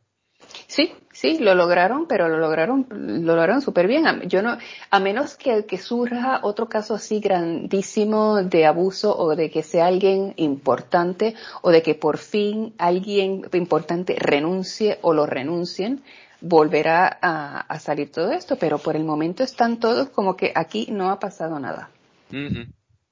Bueno, pues... tranquilitos y calladitos se ven más bonitos. Sí, sí. Pues nada, ya seguiremos mirándolo. Más adelante eh, había puesto una noticia precisamente eso de que en, tres meses, quiero recordar que era, o en tres años, no recuerdo. Ahora el, plazo, luego lo veremos. Eh, habían abandonado 700.000 700.000 personas la Iglesia eh, Católica en Alemania. En tres años, en los últimos en tres, años. 700.000. Sí, sí, al principio de este año fue no daban abasto. Eso fue donde que, lo que llegué a comentar de que tuvieron que utilizar el sistema de así de, de, de, de piquetería para conciertos porque el sistema de citas de la ciudad no daba abasto. Ah, así es que, pues, porque para ir, para tú retirarte de la iglesia tienes que sacar una cita y no podías conseguir cita. Estaban, estaban todas reservadas por meses. Así es que utilizaron esta compañía que tenía capacidad, porque obviamente por el momento no había conciertos ni nada, pues usaron esa compañía para que les eh, le resolviera el problema de sacar las citas. Sí, para organizar la cola, ¿no? Sí, sí, sí, porque no había forma, no había forma de bregar la cola y sí. A ver cómo va, esos números de los 700 mil es hasta el 2020, a ver cómo salen los números de este año. Van a ser sabrosos. Sí, seguramente. Bueno, entonces Andrés, eh, ¿vienes con Loki hoy? Sí, sí, sí, sí. Bueno, pues por una pequeña emergencia familiar nos ha tenido que dejar eh, Andrés, así que mm, la historia de Loki que nos traía será para el próximo programa. Hola, hola, hola amigos de A Teorizar, ¿cómo están? Este, bueno, primero eh, me quisiera disculpar con ustedes por haber tenido que salir corriendo de la grabación del podcast de esta semana porque, bueno, tuve una emergencia que ventajosamente no fue tan emergente, pero que sí necesitaba de, de mi atención en ese momento, así que ya nada. Pero Desde la temporada pasada les tenía prometido hablar de un dios en particular, que es Loki, y efectivamente pues es un poco enredado el asunto porque, bueno, cuando tienes mitologías bien documentadas, resulta que todo se entrelaza con todo, entonces tenemos que hablar de un dios y de otro y de otro y de otro, y se vuelve un absoluto enredo. Entonces voy a tratar de ser lo más sucinto y concreto. Por cierto, la sección no tiene ningún nombre, así que si es que quieren pasearse por el grupo de Telegram, y como siempre dicen Ángel y Blanca, si no están en el grupo de Telegram, ¿qué rayos están haciendo de sus vidas? Eh, pues les invito a que pongan ahí una lluvia de ideas sobre cómo podría llamarse este pedazo de relatos eh, sacados de, de todas partes. Bien, con esto, pues vamos adelante. Con ustedes, Loki. Bueno, primero que nada, habría que hacer la aclaración que creo que todo el mundo sospecha, ¿no? El Loki del universo de Marvel no es el mismo Loki de la mitología nórdica. O sea, bueno, evidentemente están basados en uno, el uno en el otro. Eh, eh, por supuesto el de Marvel basado en el de la mitología nórdica, no vayan a creer que es al revés. Este, y tienen muchísimas cosas en común, pero para empezar, Loki no es hijo de Odín ni hermano de Thor, ni tampoco es uno de los gigantes de hielo. Loki es uno de los dioses, es, hijo de, los gigantes Farbauti y Laufey, eh, y es, uno, el dios de las mentiras, ¿no? Es, se le conoce también como el origen de todo fraude, porque es un tipo súper, ¿cómo decirlo? Cool, buena onda, gran, gran persona. Este, que se dedica a fastidiarles la vida a los demás dioses, sembrando rencor entre ellos. Entonces va con la comidilla por aquí y por allá, eh, les, les arma de pleitos, les dice cobardes a los unos y eh, promiscuas a las otras y bueno, genera ahí toda una serie de confusiones y todos terminan peleando. Eh, ¿Por qué? Pues porque sí, porque le gusta, le gusta sembrar un poco el caos. Es una especie de de deidad anarquista, creo que por eso me cae bien. Le conocen como el herrero mentiroso, el cambiaformas, el lengua de plata, el dios astuto, el transformista, el astuto, el viajero del cielo, el caminante del cielo, el mago de las mentiras, el dios de las travesuras, el dios de la mala suerte, el dios de las mentiras y el dios del caos. Eh, todo un personaje, gran currículum. Eh, es un timador, de naturaleza compleja, es el maestro del engaño y es una figura de maldad, pero es una maldad no tan radical, es una maldad como más, su, más sutil, ¿no? Eh, ¿Por qué? Porque su, su maldad está más anclada al tema de las estafas. Es un estafador entre los dioses, es muy inteligente y tiene la capacidad de transformarse es, es un cambiaformas. No sé si es que alguno de ustedes juegue juegos de rol y tenga conocimiento sobre el concepto este del shapeshifter, ¿no? Shapeshifter. Se puede transformar en cualquier cosa. Y pues su historia es fantástica y si alguien quiere eh, echarse una, una, buena referencia, riéndose bastante, pues les recomiendo encarecidamente que vayan al video de los chicos de Destripando la, Historia, eh, de, ¿cómo es? Este, Pascu y Rodri. El canal de ellos creo que se llama Pascu y Rodri, de hecho. Eh, ellos tienen un video sobre Loki que es espectacular, es genial y la canción está muy, muy, muy bacán. Entonces creo que está bueno que vayan y lo vean. Eh, y bueno, eh, resulta que entre sus varias aventuras había que había que construir un muro. La idea era que todos los dioses de Asgard dijeron, bueno, necesitamos construir un muro porque queremos protegernos de cualquier tipo de ataque y que rodee Asgard. Entonces había un gigante que se, llama, se llamaba Rimfrus y se preciaba de ser un gran constructor y se ofreció a hacerlo en un plazo de seis meses. Pero a un alto, a un alto costo. El costo realmente era demasiado, era entregar en matrimonio a la, diosa Freya, que como saben o como intuyen, la diosa Freya pues es una de las principales deidades del, del panteón y eso no iba a ser posible. Entonces, la única ayuda que requería el gigante era que eh, su poderoso caballo le ayudara. Su caballo se llamaba Svaldifare. Entonces, eh, este gigante con su caballo se pasaron a construir, o sea, se pusieron a construir esta muralla. El tiempo pasaba y las obras iban avanzando, pero los dioses, antes de que venciera el plazo, dijeron no tenemos que hacer algo porque no vamos a entregarle a Freya y buscaron la forma de retrasar el trabajo del gigante, ¿no? Eh, entonces, ¿quién mejor que el dios de las mentiras? Le llamaron a Loki y Loki dijo, ya tengo, tengo una idea fantástica. Yo creo que me voy a transformar en yegua para atraer al caballo y coquetear con el caballo. Fantástico. Entonces, bueno, además porque Loki es absolutamente pansexual, ¿no? Le entra todo, no tiene ningún tipo de problema.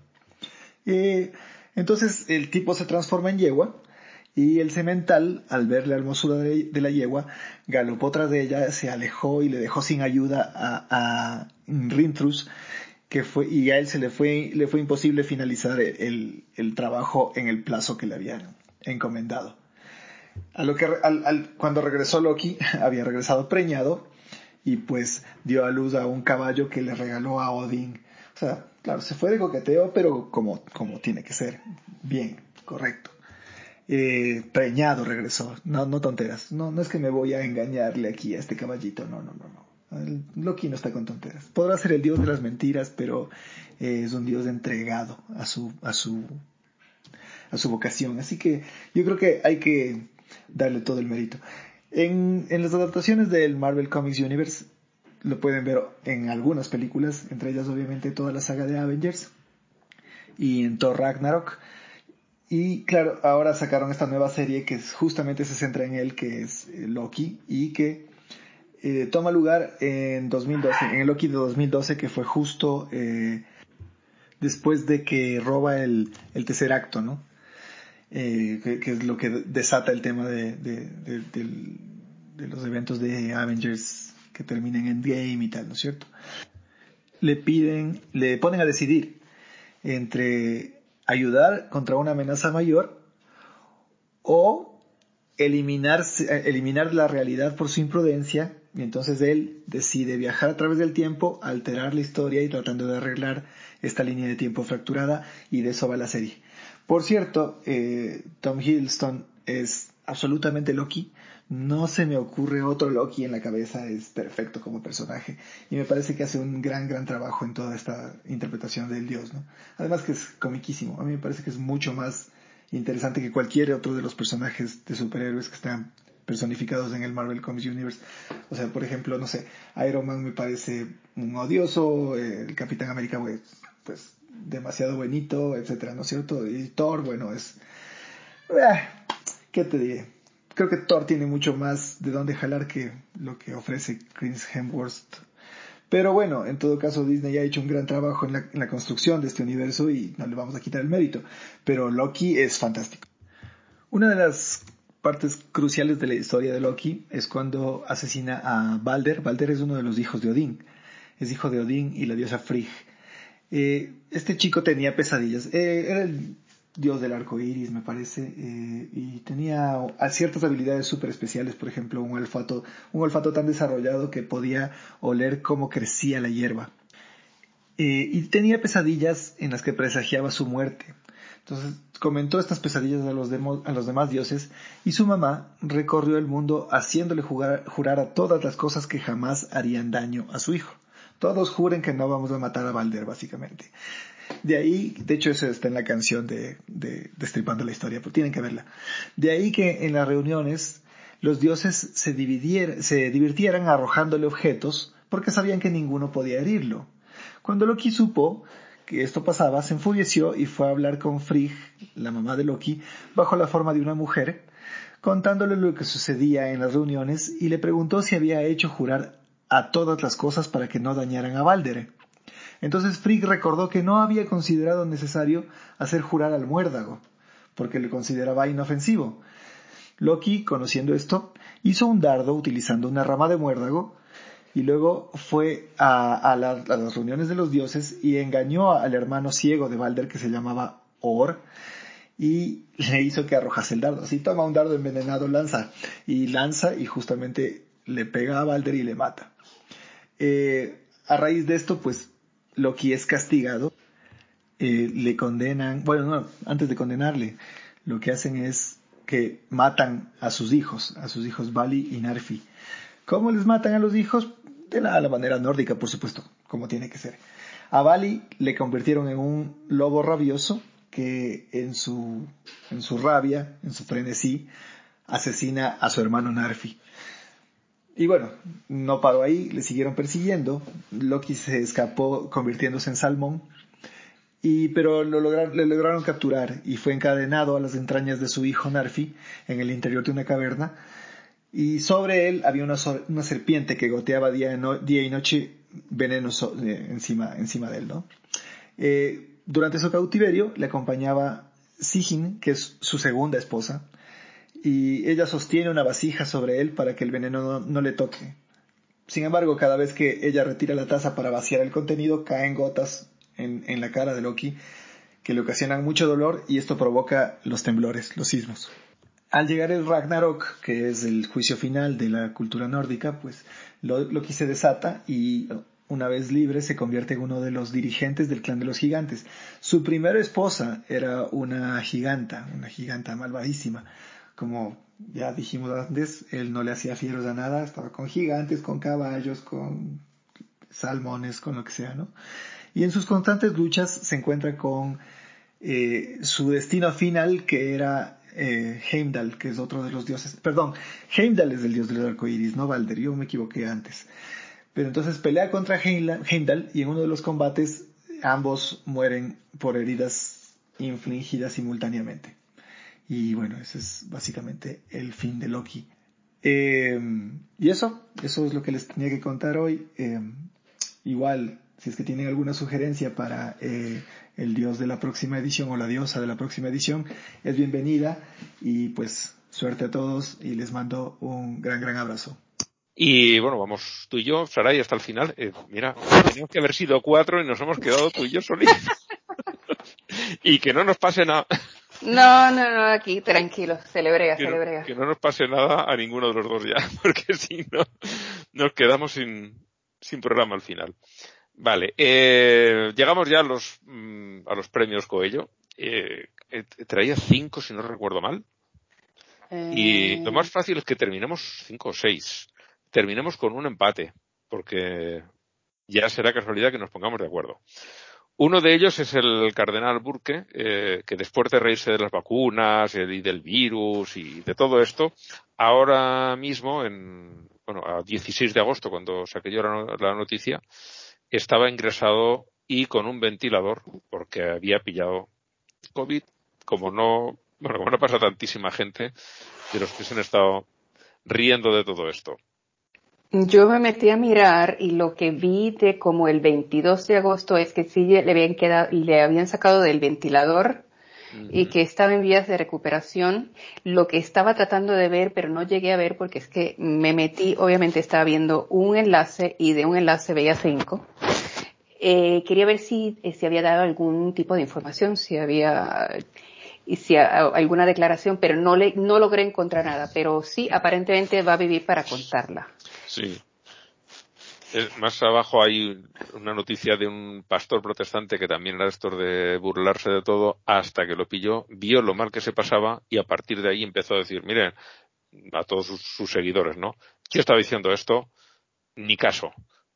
Vacuna, mascarilla y hagan caso de todo porque esto es muy grave y es muy duro pasarlo oye, cambió su opinión y pues yo lo, ese lo he puesto ahí presente porque me parece digno de aplauso.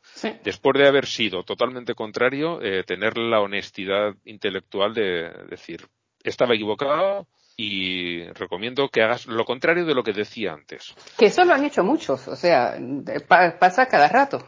Sí, sí, sí, eh, pero si mientras, mientras más poder tenga la persona, en cuanto a cambiar la opinión de algún grupo, pues obviamente pues más peso tiene. Esta, este, este cardenal, si tuviera la decencia en cuanto pueda de, de, de hablar de su experiencia, podría ser bien. Podría. Otra cosa es que quiera. Sí. A ver, porque están también los que saliendo de la enfermedad y estando en el hospital y estando gravísimos todavía le tienen la de decir a las enfermeras, deme algo, porque, y, que lo niegan, que salen del hospital viven para contarla, pero viven para contarla negando lo que les pasó. De que los hay, los hay. Pero hay que guardar la esperanza. Y gente que ya lo hemos comentado aquí, que es muriéndose de esto y le han dicho mm, no podemos hacer nada más por ti, tienes los pulmones en este estado y no te vamos a poder salvar. Han dicho, bueno, yo voy a morir, pero no es por el virus. Sí. ellos en sus trece. Bueno, la segunda es una señora rusa, una tal Xenia Ovchinnikova, mm, suena rusa, que le ha denunciado a McDonald's porque hacen una comida tan buena, no quiero saber lo que come en su casa, que no se pudo resistir y rompió la cuaresma. El ayuno de cuaresma lo rompió, comió carne. Se pidió un cheeseburger en la ciudad rusa donde viva ella. Y eso me hizo pensar eso. ¿Qué mierda comerá en su casa para que lo de McDonald's le parezca tan delicioso? Bueno, es que, eh, pues, es una combinación de qué mierda comer en su casa y, la otra de, del hambre que tenía. Tiene que haber tenido un hambre tal que hasta una hamburguesa le pareció la gran cosa.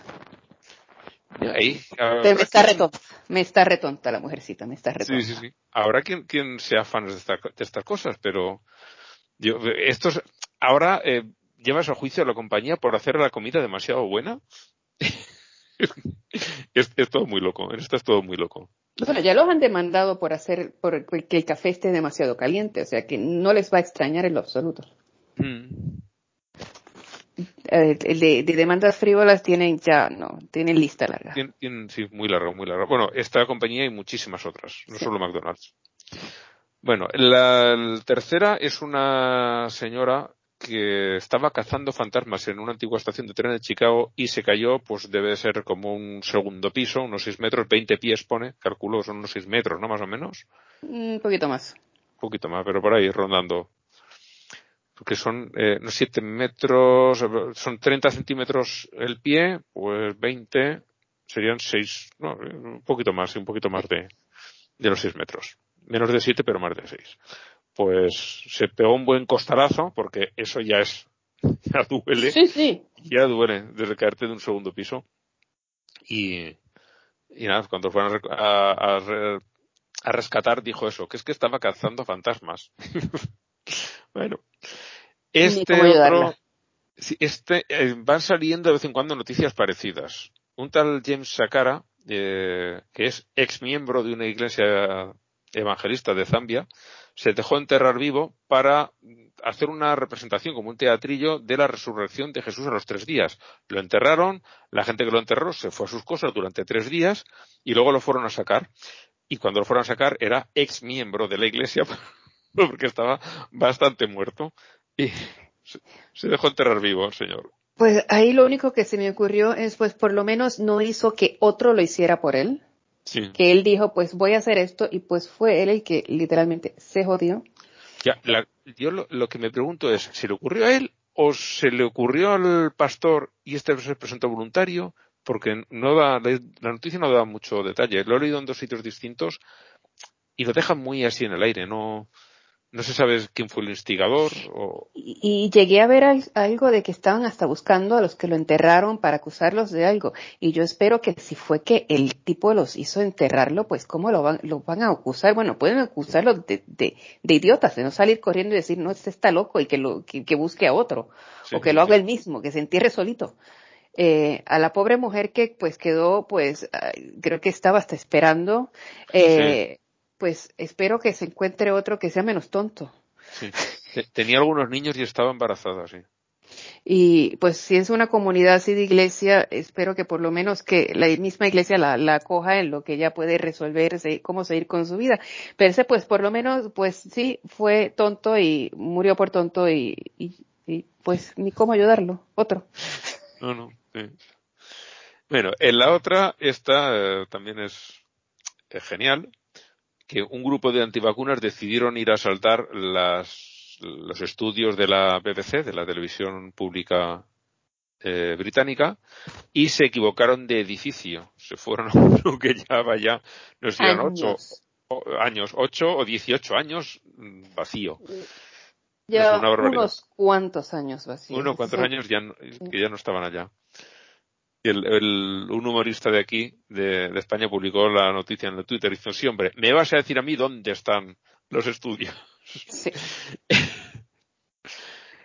bueno, eh, tenemos otro que es un tal Tomé Ferreira da Silva, que es obispo de Sao Paulo, que grabó un vídeo en Zoom y estaban los dos masturbándose.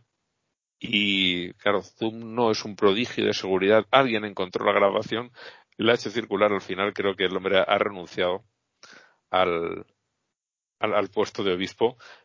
Este por vergüenza, no como el de Solsona, que ha sido por amor, oye, si se quieren, pues.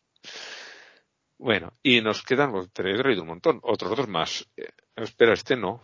Este tendría que haber esto nos mandas al carajo. Cesario ah, Gavarain, el compositor, que es, ha, compuso un montón de, de canciones de misa y, y luego ha, ha sido un, un abusador de niños. Lo voy a subir para arriba. Vale, y ahora sí que nos queda ya el último.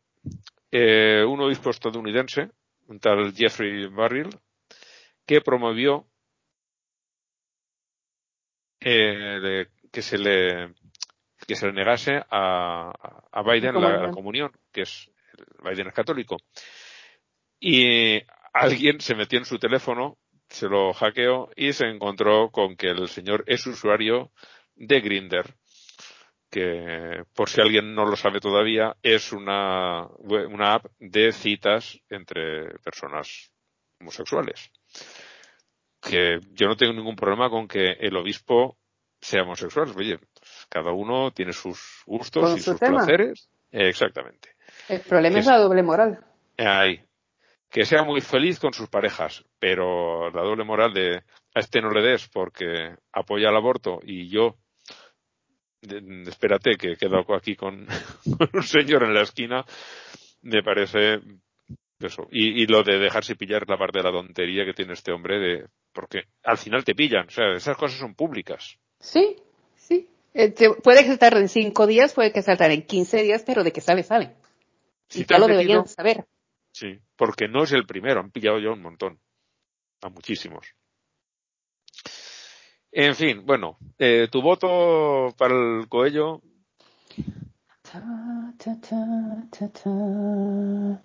Ay. Ahí está. Está fuerte. Pues. Pues vámonos. Yo creo que me voy por el de Zambia. Sí. Por el enterrado vivo. Sí. No nos íbamos a poner de acuerdo. Yo a mí, yo me reí más con, con los de las, los asaltantes de la BBC. Porque lo tenían, lo tenían fácil y no atinaron ni a esto. En fin, ves como, eh, no nos íbamos a poner de acuerdo, así que vamos a repartir el premio exequo. Y, yo creo que con una lista tan larga, aunque hubiéramos estado los cuatro a la hora de votar, no hubiera salido un ganador. Mm, creo que no. Seguramente no. Bueno, pues ahí tenemos a los dos ganadores. El señor James Sakara, que no vendrá a recogerlo porque está un poquito muerto, y el grupo de antivacunas, que no vendrá a recogerlo porque tampoco se van a enterar de que se lo demos. Pero están premiados. Bueno, eh, entre las noticias tenemos esto. El escándalo que se hizo cuando salió que este obispo utilizaba Grinder porque encontraron que había muchos más sacerdotes que lo utilizaban. Y es lo que ponía esto aquí en el comentario, Saray. O sea, qué escándalo cuando todo el mundo sabe lo que hay. Y el escándalo es eso. Sí. Que se ha sabido. Sí. El, escándalo no es, no es, lo que he hecho, es que me han visto. Sí. Es en que fin. siempre, siempre, toda la vida. Sí. O sea, y, y, y que se ha sabido y que qué vergüenza que les he hecho pasar el mal momento de que se han enterado. Sí. Eh, ¿Y por qué? ¿Por qué? O sea, ya, ya, ya no hay, no hay forma, no hay forma. Que hagan lo que quieran y que presenten una, una, una, un estilo de vida, una doctrina, eh, pero, pero la hipocresía, la hipocresía es lo que siempre me ha, me ha molestado. Sí, Punto. Sí. Es, es que es eso, es, eh, bueno, lo, lo, ¿cómo los llama? Creo que Jesús en la Biblia los llama sepulcros blanque, blanqueados. Pues esto es lo que son siempre. Es, algo que para los judíos es muy impuro, como es una, una tumba, la pintan de cal y dicen, no, esto ya, ahora ya. está bien. Está pues perfecta. se ve blanquita y ya todo está bien. Bueno, eh, la otra noticia que, que bueno, la otra, aquí hay un montón, pero esta sí que me gustaría comentarla. Eh, ha salido, eh, porque lo comentó en una, en un, en un acto, Vargas Llosa eh, sufrió acoso sexual por parte de un religioso en una escuela de La Salle, o La Salle, que decimos aquí en España. eh, cuando tenía como 12 años. Eso ya salía en, en, su libro de memorias, pero se ve que la gente, bueno, yo no me había enterado porque no lo he leído, pero la verdad es que me llama la atención el hecho de que viene de una familia de dinero, una familia rica. Entonces, casi todos los abusos que, se ven, por lo menos aquí en España, eran a hijos de familias bastante humildes. Con las de los ricos o no se atrevían o no, no, no se han decidido a contarlo. Y me llama la atención que este, que venía de una familia muy bien, mm, los curas se sentían tan eh, impunes que incluso abusaban de los niños de las familias ricas. Yo, yo entiendo que sí. Yo entiendo que sí, eso se podía pagar mejor, eso es ya por una, por, por la misma cosa del que dirán, eh, ese sí, se va a mantener todavía más callado. Eso puede que salga una que otro caso, pero los demás se, va, se los van a llevar a la tumba. Se los van a llevar a la tumba por el que dirán. Así de fácil. Sí, sí, sí por visto eso sí. Va a ser eso, que los ricos tienen más, más vergüenza de, de que esto se sepa. Sí. Y tienen otra también, que han tenido dinero para pagarse un psicólogo que les ayude a, a enfrentarse a la cuestión. Mientras y, Sí, de ahí es donde ves todos estos casos así de el que pues que adi muy adicto, el muy depresivo, el muy el muy alcohólico, todos estos casos ahí no puedes no puedes evitar pensar qué habrá pasado, cuál fue el el el, el trigger, qué, qué, qué, qué lo trajo, porque pues sí, de, de, algunos pues sí son casos clínicos, pero otros a saber.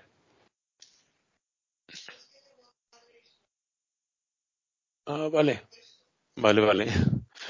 A mi señora estaba comentando que ha llamado a mi madre y, eso. Luego ya lo recorto. Tengo otra cosita que recortar. vale. Eh, bueno, pues sí.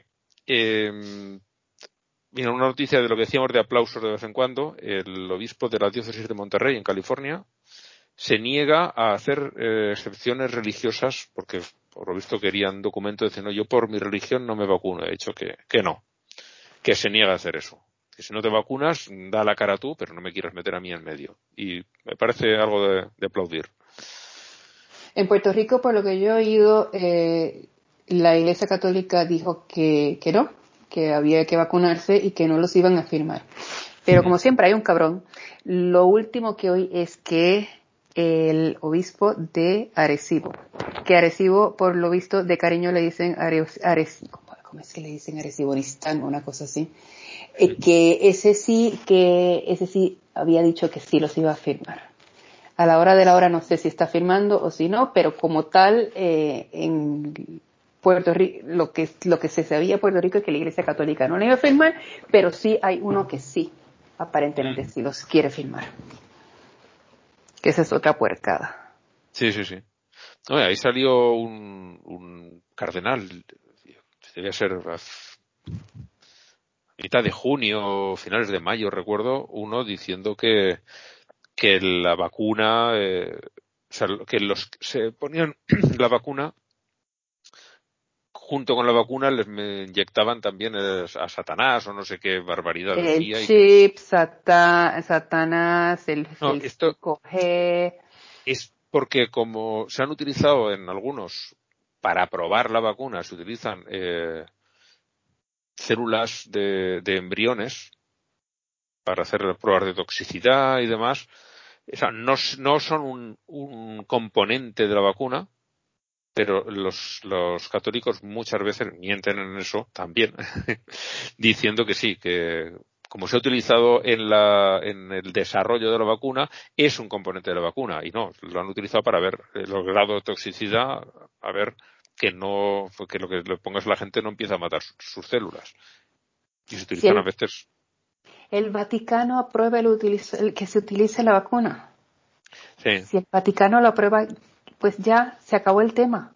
Pues, Para todo lo demás, usualmente así es como funciona.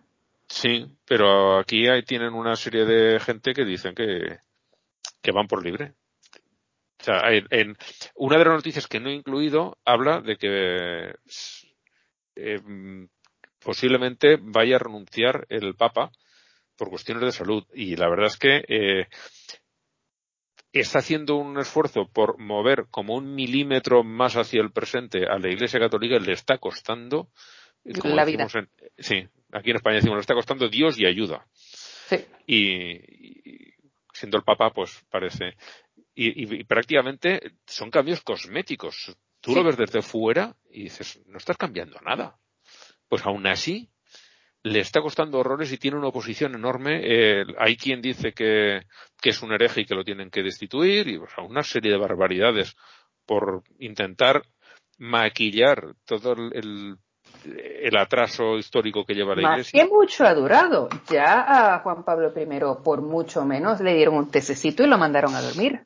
No era por menos. Ten en cuenta que Juan Pablo I, eh, una de las cosas que estaba trayendo era que iban a vender los bienes de la Iglesia para dedicarlo a lo que supone que se tiene que dedicar la Iglesia.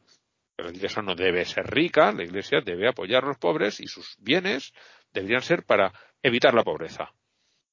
Entonces cuando dijo, vamos a hacer esto, dijo, espérate, lo que dices tú, el té, toma un, tececito de limón. pero que, no llegó a, pero que eh, entre, no, esto, que estuvo un mes, si lo recuerdo. Eh, creo 23 días, creo recordar. O sea, que por, eso es lo que quiero decir con que, por menos, o sea, no, no llegó verdaderamente ni, ni, ni a desempezar. Pero, pero aquel tocaba los dineros. Y, y, los dogmas pueden ser sagrados, pero los dineros no es que puedan, lo son. Sí, sí, sí, tiene toda la razón. Tiene toda la razón. Se metió, se metió por donde no tiene que meterse. Por donde no debía, sí. Bueno, de lo que comentabas antes del el obispo bendiciendo a la alambrada, hay una región de Polonia que se ha declarado zona libre de, de ideología LGTB y si no quitan un manifiesto que se firmó allí, eh, podrían llegar a perder los fondos de recuperación de la pandemia. Y son, tan, son tan cerriles que yo creo que preferirán perder el dinero antes que bajarse del burro. Lo que es Polonia y Hungría en todo este trato de, de los homosexuales es, es horrible. A plena luz del día, o sea, tan impunes. Sí del trato de creo que lo que oí de Hungría hace hace poco es de que ya literatura que también iba, está, y, o ya estaban prohibiendo o iban a prohibir de todo lo que haga mención a la homosexualidad, etcétera, etcétera. Pero eh, no eh, los pueden vender las librerías, pero no los pueden tener a la vista. los, los tienen al almacén y si alguien llega y lo pide, se lo sacan, pero no pueden estar expuestos esos libros. Y luego no se puede explicar a los niños nada acerca de lo que no sea sexualidad cisetero. O sea, si no, existen los transexuales, no existen los homosexuales, nada. O sea, solamente eh, hombre, mujer y que se juntan y eso es toda la educación sexual. Todo lo demás no existe. Entonces, claro, ahí el problema que ha habido en muchos países y ahora se intenta corregir en algunos es que desde niños ya conozcan eso, porque es el día que se les despierten los instintos sexuales a los chavales, si son de alguna de estas otras, digamos, sexualidades más minoritarias, que no se asusten, que ya sepan de qué va y que no se consideran a sí mismos monstruos como les ha pasado a muchísimos durante tantos años. por el momento se están considerando inexistentes. Eh, sí, pero claro, si tú a un chico le enseñas que solamente existe una cosa, el día que éste descubra que eres otra distinta, chico o una chica, un, una persona así joven. El día que se dé cuenta de que no encaja dentro del molde que le han dicho que es lo único que existe, va a pensar que es algún tipo de monstruo. Es un monstruo. Les ha pasado tantísimos y es, lo van a pasar muy mal, como lo han pasado tantos mal antes que él. Entonces, cuando puedes meter en la educación algo para evitar todos esos problemas, estos dicen que no, que no, que, que eso es una, una barbaridad, una, una guarrada y que en su país eso no pasa. Y que, y que, y que se consideren europeos. Sí. Es un insulto. Sí, sí, sí. Y son dos países, tanto, bueno, Polonia es famoso por ser ultracatólico y Hungría estuve mirando y sí, pues tiene también mayoría católica. Sin ser tan, tan. Tan practicantes. Eh, a ver. Eh. Eh, no, lo que no tienen tanta fama. Eso es así. No tienen tanta fama. Yo, por ejemplo, también me sorprendí mucho porque pensaba que en, en la República Checa eran principalmente protestantes ortodoxos no, pero protestantes sí que pensaba que eran. Y cuando estuve por allí, que era cerca de la Semana Santa, todas las figuras en las iglesias las tenían cubiertas con unos paños morados, algo que en España no se veía desde los años 50 o 60. Desde el Concilio Vaticano II este, creo que fue en el año 63, dijeron que ya no se, eso ya no se hiciera y, dejaron de hacerlo en España en general. Y allí seguían haciendo en la República Checa. Me quedé bastante sorprendido. Y, Hungría, por lo visto, debe de ir en la misma línea. Los padres de mi marido, la mamá es de origen húngaro y su papá era de origen checo. Y ambos católicos apostólicos reventados. Sí, pero mm, si ves, por ejemplo, en, la, en, Praga, había un barrio judío que estaba muy hermosísimo. Y, Hermosísimo. Y bueno, el que no haya visitado Praga, no sé qué está esperando. Eso Parece una de las ciudades más bonitas. Ah, no he visitado todo el mundo, pero una de las ciudades, sí. De las tres ciudades que he visitado que más me han gustado, tres, vamos a poner cuatro, venga. Son eh, San Sebastián, aquí en España, no sé si lo conoces. No, no he llegado. Es preciosa, es como París, pero con mar. Ay. París, que es otra maravilla, Praga y eh, Siena, en Italia. Maravillosas las cuatro. Si alguien dice no sé dónde ir, cualquiera de esas cuatro vale la pena visitarla. Cracovia también. No he estado por ahí. Es otra que también he visto fotografías, me parece muy bonita y quiero vale visitar la pena. en algún momento. La vale. Pues eh, la pondré en la lista, la pondré. otra que quiero ver. Bueno, eh, en, en Cannes, en el Festival de Cine, se ha presentado una película en el que una monja descubre de repente que se siente atraída por las mujeres y hay una escena, no sé hasta qué punto llegan, pero una escena erótica entre la monja y otra mujer. Y ha sido un escandalazo enorme. La película se llama Benedetta y es igual que las ciudades, me pongo también películas en la lista para ver y esta está ahí. la tengo porque quiero ver hasta, o sea, ¿por qué se escandalizan? Seguramente no creo que pasen mucho más allá de un beso o quizás sean solo una serie de miradas eh, bastante erotizantes y ya. Pero... Y ya se acaba el mundo. Sí, con eso se acaba el mundo, vamos. Habrá que verla. Habrá que verla, sí. Eh, tenemos aquí uno que, mira, no está blanca, seguramente le gustaría comentar esto. El padre Báez era este cura canario que cuando aquí en España desaparecieron dos niñas, que al final una de ellas apareció muerta, que el padre la había tirado al mar, y la otra no ha aparecido. Eh, posiblemente se abrió, las tiró dentro de unas bolsas de deporte y posiblemente la otra se abrió, se la llevó la corriente, se la comieron los peces, lo que sea, pero la, pequeñita no ha aparecido. Eh, este llegó a acusar a la madre de ser la culpable de, las, de la muerte de sus hijas por querer divorciarse de un marido maltratador. Y bueno, eh, dijo una serie de barbaridades y la fiscalía eh, lo ha denunciado, posiblemente termine sentado en el banquillo de los acusados en, algún juicio y me parece bien porque es, o sea, ni cura ni no cura, no puedes ir diciendo estas cosas y más a una madre que acaba de perder a sus dos hijas. Es horroroso lo que hizo este hombre. De este no había oído. De este no había, pues esto lo comentamos aquí hace, esto cuándo sería? Era principios de año, febrero, ah. marzo, abril, por ahí. Se me habrá olvidado. Y lo, y lo comentó y, Blanca este le tenía especial inquina porque además no, era la primera vez que lo veíamos porque ya había hecho más de una. Okay. Y, y ya, ya, lo teníamos fichado este hombre. Entonces aquí tenemos lo del Hungría y Polonia que en, la Unión Europea les han abierto un expediente por las leyes homófobas que tienen ambos países. Y lo de la Iglesia Católica que perdía fieles a marchas forzadas en Alemania. Bueno, pues estoy saltando alguna noticia y Sí, lo, de, lo de Pancho eh, es que quiero que me digas ah, a qué siglo fue que llegamos. Ah, pues debe ser el 19 o así. Okay. Porque eh, ha prohibido las misas en latín y de espaldas a los fieles, como se hacían antes del Concilio Vaticano segundo, el que he nombrado antes, eh, porque hay por ahí una serie de, de, sectas dentro del catolicismo que los siguen haciendo. Los, por ejemplo, en, Francia están los seguidores de un tal Lefebvre, no recuerdo el nombre del señor, pero es un obispo, el obispo Lefebvre, que, que lo hacen así. Son misas preconciliares que se llaman. Aquí en España también hay un grupillo. Ya no hablo del, de los cismáticos de, del Palmar de Troya, que, por cierto, he visto que le han dedicado un programa.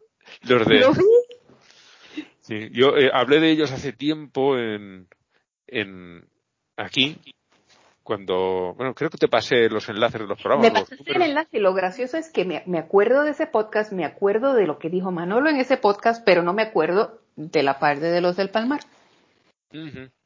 Pues eh, ahí hablamos de, fueron tres programas que hicimos de cristianismos las sectas cristianas más locas. Él trajo, por ejemplo, a los manejadores de serpientes y algún otro de allí de Estados Unidos y yo de aquí de España puse a, a los palmarianos, de Francia puse a los lefebrianos y no sé, no recuerdo los que trajo y luego Kierkegaard también trajo algunos y Blanca, todos trajimos alguno para comentar y la verdad es que algunos eran muy divertidos. Y de este de, este está muy bien y a ver si pongo en, en alguno de los bosquejos pongo una serie de vídeos de un chico eh, español, un joven de pocos años. ¿eh? ¿eh? Tamayo. Creo que sí, que es Tamayo, que es eh, uno que se ha infiltrado en, la secta. Vi el primero y está súper interesante. Empecé a ver el segundo, pero ya estaba cansada y dije, no, me voy a quedar dormida y lo quiero ver en consciente. Pero muy bien hechos. Yo me, he guardado la, la, lista de los vídeos para mm, sentarme en algún momento que saque ratito, porque hoy, por ejemplo, decías tú que ibas a ver la Fórmula 1. Yo no he podido verla porque estoy haciendo una mini reforma en el baño y he estado toda la tarde trabajando. no he podido ver ni la Fórmula 1 ni las motos. Así que a, lo largo de la semana me lo iré viendo y tengo pues montones de cosas para ver y entre otras los vídeos de este que se infiltró, se infiltró en el, en el Palmar de Troya. Y, esto, he visto que el último programa de, de Herejes, el podcast, eh, trata de ellos Mm, para ser imperdible porque son todos divertidísimos y aquí tienen material para hacer humor hasta aburrirse. O sea, habrán dicho, aquí acabamos el programa porque esto no se acaba. Las risas con esta gente no se acaban. Y bueno, aparte de eso, había dentro de la Iglesia Católica todavía varios grupos que hacían misas en latín y de espaldas como, pues como cuando mis padres eran niños, que tienen ya casi 80 años. Bueno, en otros cristianismos, eh, ortodoxos y protestantes y demás, eh, otra para aplaudir que tenemos, que es la, una iglesia baptista de Atlanta, que para poder entrar exige un certificado de vacunación. Pues muy bien. Me parece muy bien, porque ya se han visto un montón de, de contagios en, en, iglesias de todos los colores. Eh, luego, esta Catcare, que la hemos visto muchas veces, la hemos sacado aquí, la hemos puesto en los Coello, es una, no sé si la gente la conocerá, nuestros oyentes, es una señora bastante mayor con el pelo teñido de rosa, rosa Barbie. Anda. Sí. Y que sale diciendo una serie de tonterías de, sí, sí, yo viajo al cielo y allí, la primera vez que la sacamos, dijo que las vacas conducen tractores y los buzones, los, los, los mailbox, ¿no? que no sé cómo se llamará en, en cada país, en España se llama buzón, están hechos de gominola, de los, del, de los estas, los dulces estos de los niños, que hacen los ositos de Haribo y todo esto, pues que están hechos de eso los, los buzones de correos.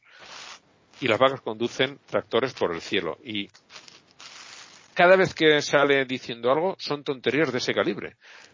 Y hay un programa de, Está- de se está mezclando el ácido con, con, con algo, con algo feo. son muy raras.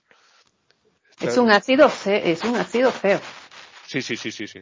Y los viajes que le dan son muy chungos. muy- y esto no, no, no lleva buen camino. Pues eh, cada dos por tres sale diciendo tonterías aquí. Aquí dice, eh, en esta última, que el, en el cielo hay volcanes y que, que están ahí para divertirse, que puedes eh, caminar o, o montarte encima de la lava ardiente. Sí, yo entiendo que hay centros de tratamiento donde podrían bregar con su, con su problema de adicción al ácido. Sí. Y yo, el problema que tengo con esta señora no es tanto ella como el tipo que le da voz en su programa de televisión, que de vez en cuando la saca. Y la gente que ve ese programa. O sea, ¿cómo lo dicen? Ya me he hartado de esta señora y no quiero volver a verla. Y, cierran la televisión, si es por televisión, o el canal de YouTube, lo cierran y dicen, yo, quitan la suscripción, yo, esto no. Es que es insoportable. ¿Cómo puede la gente llegar a tragarse esto? Y no es el único, porque este señor, eh, en el, aquí en el artículo, si no recuerdo mal, estaba la foto, y es un señor con gafas y, totalmente pelado, no tiene, totalmente calvo. Este, eh, en, en muchísima gente de la que trae dice tonterías como esta. Mira, no, aquí no me sale la foto. Eh, Me está saliendo la foto. Sí, es que es que están acostumbrados a tragar, es el problema. Que tragues hoy la del pelo rosa y mañana la del pelo verde, pero viven tragando, viven de que están permanentemente oyendo cosas como esas. Una más que una menos no cambia mucho. Es, Yo- es ya la cultura de que vamos a ver qué me va a tragar hoy. No sé, en, en, claro, tú vienes de Puerto Rico y vives ahora en Alemania, que son- es un país religiosamente más diverso que España, bastante más, porque aquí, pues no hace nada estaba, cuando yo era joven, eh, el catolicismo aquí estaba sobre el 85%. ¿Vale? Entonces, no, no estoy acostumbrado a ver, pues eso, telepredicadores, o, o no sé, como estaba el Gille Ávila, que recuerdo que, Maya.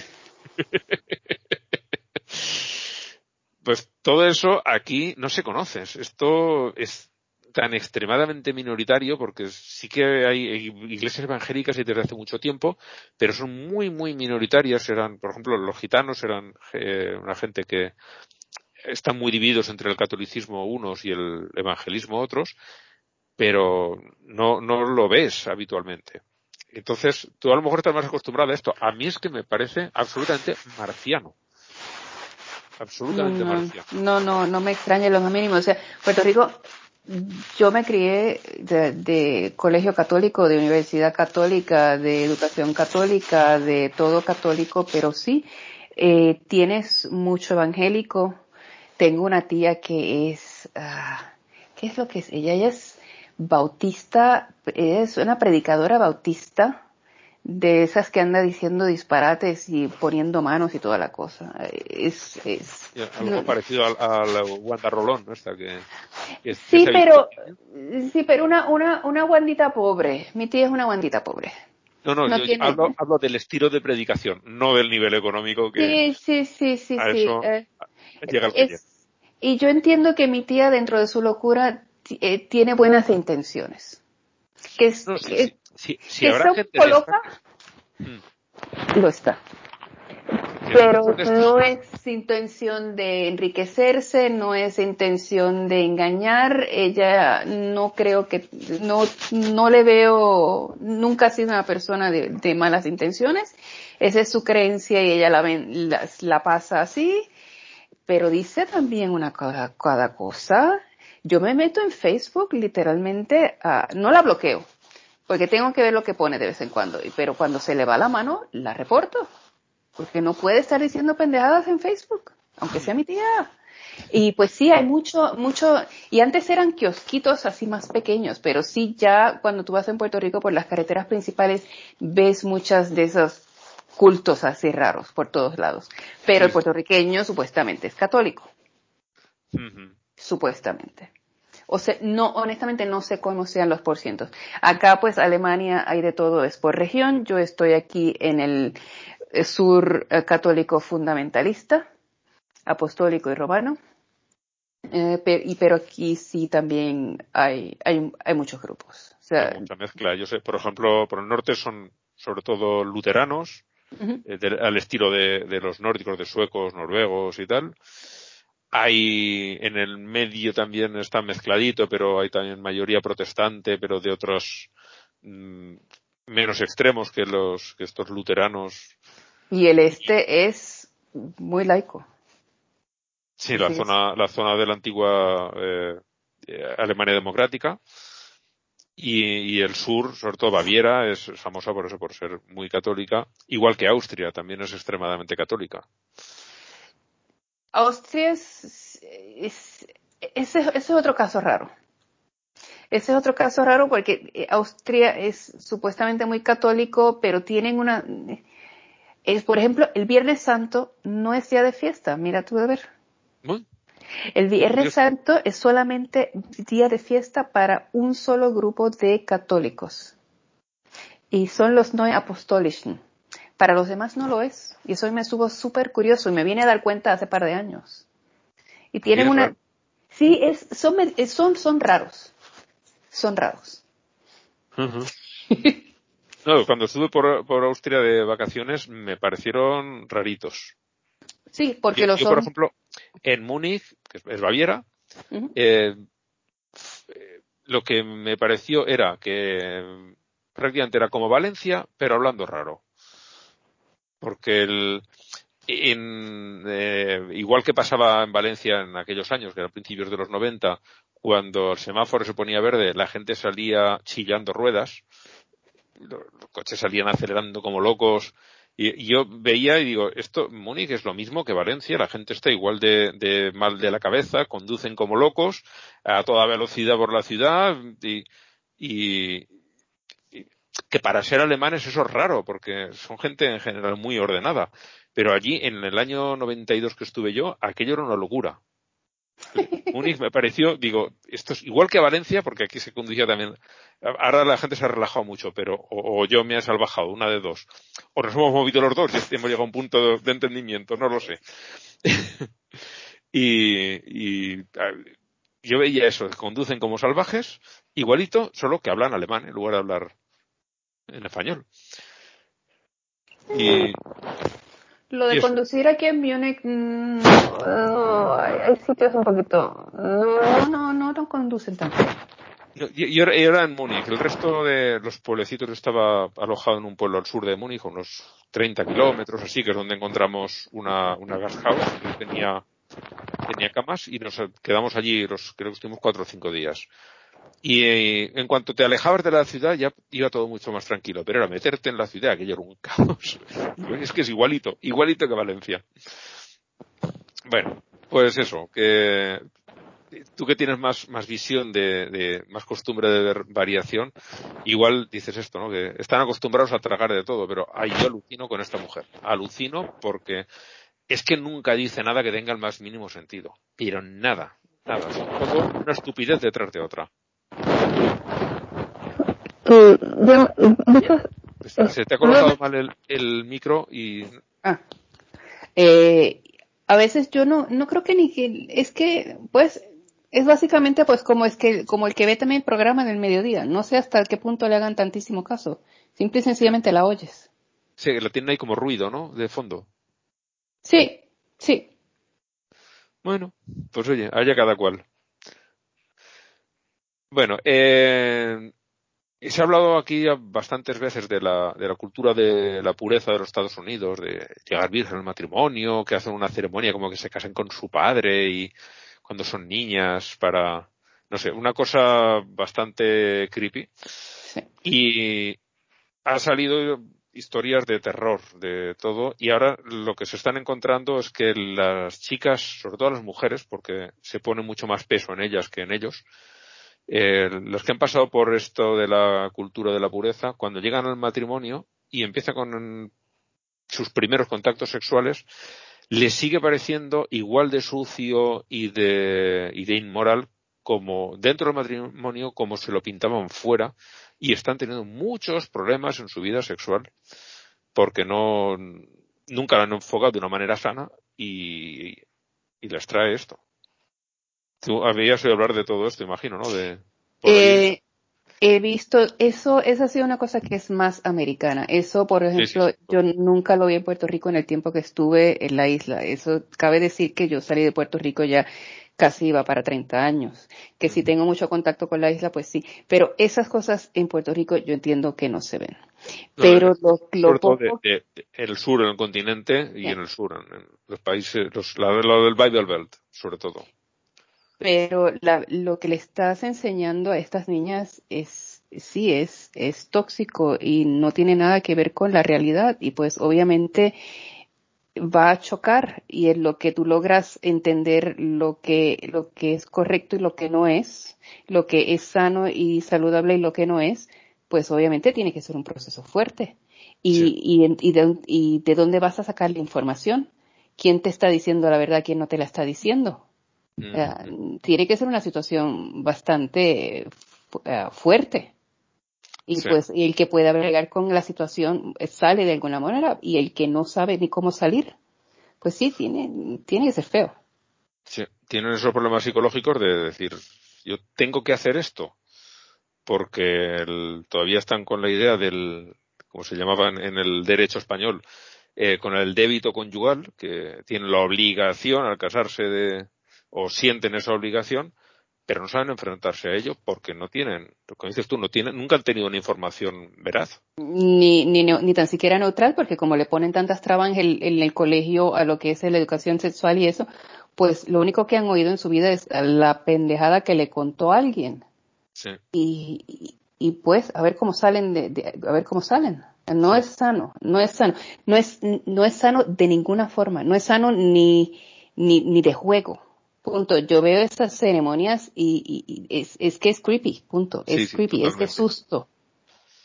Y que no es, eso no fue hace 30, 40 años, no, eso está pasando ayer y esto va a pasar mañana también. Sí. No, no, no, horrible. Porque siguen, siguen presentándolo, siguen haciendo como que, que, esto es lo normal, esto es bueno y, y siguen enseñando estas cosas y sobre todo la presión va a las chicas a ellos también les dicen, pero bueno, son más laxos, bueno, como ha pasado aquí, ¿no? En, no sé eh, cómo sería en Puerto Rico, aquí en España, a, a los chicos se nos enseñaba, a mí, mi padre me lo decía, y mi padre no era especialmente machista, es simplemente la cultura que se vivía. Mi padre me decía que pillase a tantas chicas como pudiera, y a mis hermanas que no se dejasen pillar por ningún chico y que este y que este proceso de, de, de, estas fiestas y estas celebraciones van a seguir porque sí son un negocio para acabar de joder. son un negocio como lo son las las bodas y los cumpleaños este es otro negocio que incluye pues la florería y el traje y el maquillaje y, y, todo lo demás. Y obviamente pues toda esta gente va a querer seguir en ese dinero. Es que no va a haber forma de pararlo. Es horrible.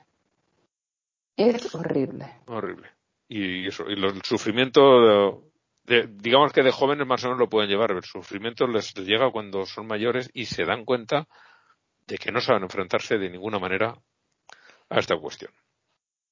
Horrible. Bueno, vamos a ir soltando noticias, que hay muchísimas. Eh, vamos a llegar al Islam. En, hace tiempo nos salió por aquí el caso de Asia Bibi, una mujer pakistaní cristiana, que a la que condenaron por, a muerte por blasfemia y eh, la cosa venía de una discusión que tuvo cuando fue a buscar agua a un pozo con otras mujeres musulmanas y eh, discutieron por el agua y entonces ellas la acusaron de haber insultado al profeta. Y claro, eso la iban a matar. Eh, consiguieron salvarla por gestiones diplomáticas y la llevaron a Canadá. Vive en Canadá pero eh, su vida se ha destrozado porque lo que comenta en el artículo es que no se atreve a hablar con, con desconocidos por el miedo a, a, qué es lo que le pasará porque sigue con el trauma de haber estado condenada a muerte en un sitio donde sabes que además te matan y de formas horribles. Y no, no se ve preparada para comentar con sus vecinos pues sí a mí me pasó esto está todavía bastante jodida por lo menos ya está en, Canadá, donde yo entiendo de que sí va a tardar su tiempo en poderse acomodar, pero eh, de, y que pues sí el tiempo que ha perdido de sus hijas de en cuanto a tener una vida normal y, educación y eso, pues no hay quien se lo reponga, pero entiendo de que llegará al punto donde sí podrá tener algún tipo de paz, eh, porque sí Canadá eh, sí es un sitio donde sí entiendo que sí va a encontrar va a encontrar paz. Sí, pero eso es lo que es. Ya, ya hace, llevará un par de años por lo menos allí y todavía no tiene el valor de hablar de eso con sus vecinos. Es, o sea, ha tenido que pasar esta mujer horrorosamente mal. Porque en, dos años en un sitio tan pacífico como Canadá y no ser capaz de, de enfrentarte a, a, ello todavía, me imagino lo que ha pasado. No, claro, no lo podemos imaginar nadie, más que ella que lo ha vivido. Bueno, eh, esta casi hubiera estado para meterla en los, bueno, en los cogollos, en el what the fuck. Eh, en India han detenido a dos hombres porque afirman, locuras de la vida, que la orina y el estiércol de vaca no curan el coronavirus.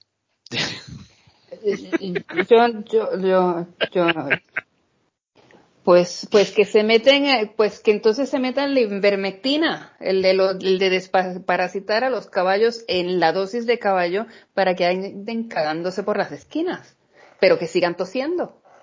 ya, ya, ya yo no puedo con los antivacunas, ni los de aquí, ni los de allá. No puedo. Es, un horror. a ver, te, eh, te puedes reír, porque la verdad es que dicen unas tonterías que dan risa. Eh, lo jodido es las consecuencias. Sí. Eh, ahí está lo jodido. Pero la verdad es que ves esto y dices, madre mía, o sea, lo detienen porque dicen que el, que el estiércol de vaca no cura. Vaya usted a ver. De verdad, no. bueno, y luego eh, lo que sí que he metido también un montón de noticias de pseudociencias, porque pues, tenemos antivacunas y de todo. Eh, la, una de las últimas que han metido es que ponen óxido de grafeno en las vacunas, eh, eso tiene varios problemas. Primero, el grafeno es prácticamente inerte, no reacciona, es muy, muy, muy difícil conseguir que reaccione con algo. O sea, el óxido de grafeno eh, casi en la práctica no existe. Es una molécula jodidísima de conseguir. Y después, ¿qué tiene de especial? Porque una vez que le pones tus oxígenos allí para cerrar la molécula, pues la dejas que no va a reaccionar con, nada, no sé qué esperan sacar de ella. Y, y luego la otra, que es mentira. Es que. no, no, no, no, eso eres tú que te pasas viendo el mainstream media. Va, a ser eso. Pues, sí, sí, eso es tú, porque si tú te metes en los grupos que te tienes que meter en Telegram, tú lo vas a ver todo absolutamente distinto. Dice, no, no, no, te dan las recetas de si te pusiste la vacuna y te arrepentiste, de cómo desintoxicarte de la vacuna. Hay recetas para eso, hay hacer, recetas de cómo hacer tu propia agüita de cloro para también tomártela, hay la receta de las vitaminas que te tienes que tomar, hay todo, hay de todo. Hay de cómo hasta el agua San Pellegrino también está magnetizada. Tienes la lista de todos los productos de Mercadona que también están magnetizados. Tú pide por esa boca, está todo. Me estás descubriendo un mundo. No tenía ni idea de todo lo que me estás contando. no, no, no, no. Ay, por favor, bebe de esta fuente. No, estoy, no estoy woke, ¿eh? No, no, no, no estás en nada, no estás en nada. Tienes que, sí, porque hasta la, la San Pellegrino, ni no se salva ni la San Pellegrino ni el Mercadona. Digo, que tampoco sigo sin saber qué coño le tiene que importar a un puertorriqueño cuáles son los productos de Mercadona que están magnetizados, porque no hay un puto Mercadona en la isla. Pero hasta no, no, no, no, no, una cantidad de pendejadas y el y el y cuando entonces prendan el 5G y tú tengas también el grafeno y el chip y todo lo demás, no, no, no, no, no, no, no, es una cosa horrible. es una cosa horrible. Pues me haré pasar a uno de esos para ver alguno de esos enlaces para ver cositas porque me has descubierto el mundo. No sabía que existía eso. E, e, eso y, mucho más. Y muchísimo más. No, sí, sí ya. Eh, eh, al final hay una serie de conspiranoias que están rodando por el mundo que nos vamos a reír. Bueno, en, aquí en, en Madrid, en España, hubo un bombero que de todo el cuerpo de bomberos de la Comunidad de Madrid, solo hubo uno que dijo que él no se vacunaba y ha muerto por COVID. Que eh, me parece muy triste porque los, los bomberos son una gente que se merecen todo el bien que les pueda llegar y lo de este, que fuera así de estúpido para esto, me llama la atención porque es una gente que ve el riesgo real en su trabajo, porque su trabajo es meterse en riesgos, y que niegue esto y hasta el punto de, enfermar y llegar a morir, pues por un lado me duele, por otro dices, te lo has ganado, te lo has ganado a pulso. Muchísimos de lo que están muriendo ahora mismo son los pobrecitos que dependen de la, de la protección de rebaño y los demás por, sin absolutamente ninguna necesidad. Sin ninguna necesidad. Y, y el problema es, pues mira, si no quisiste la vacuna y quisiste morirte, pues ok, muérete. El problema sigue siendo el dichoso colateral. Sí y en el camino los que no, tan, no, no los que infectan, sino los que infectan con la desinformación. Sí, y, luego otra, que si pillan enfermedad y se mueren rápido, mal, no se lo deseo, pero bueno, pero eh, si pasan varios meses ingresados en un hospital, están ocupando una cama que necesita alguien que posiblemente sí haya hecho lo que tiene que hacer.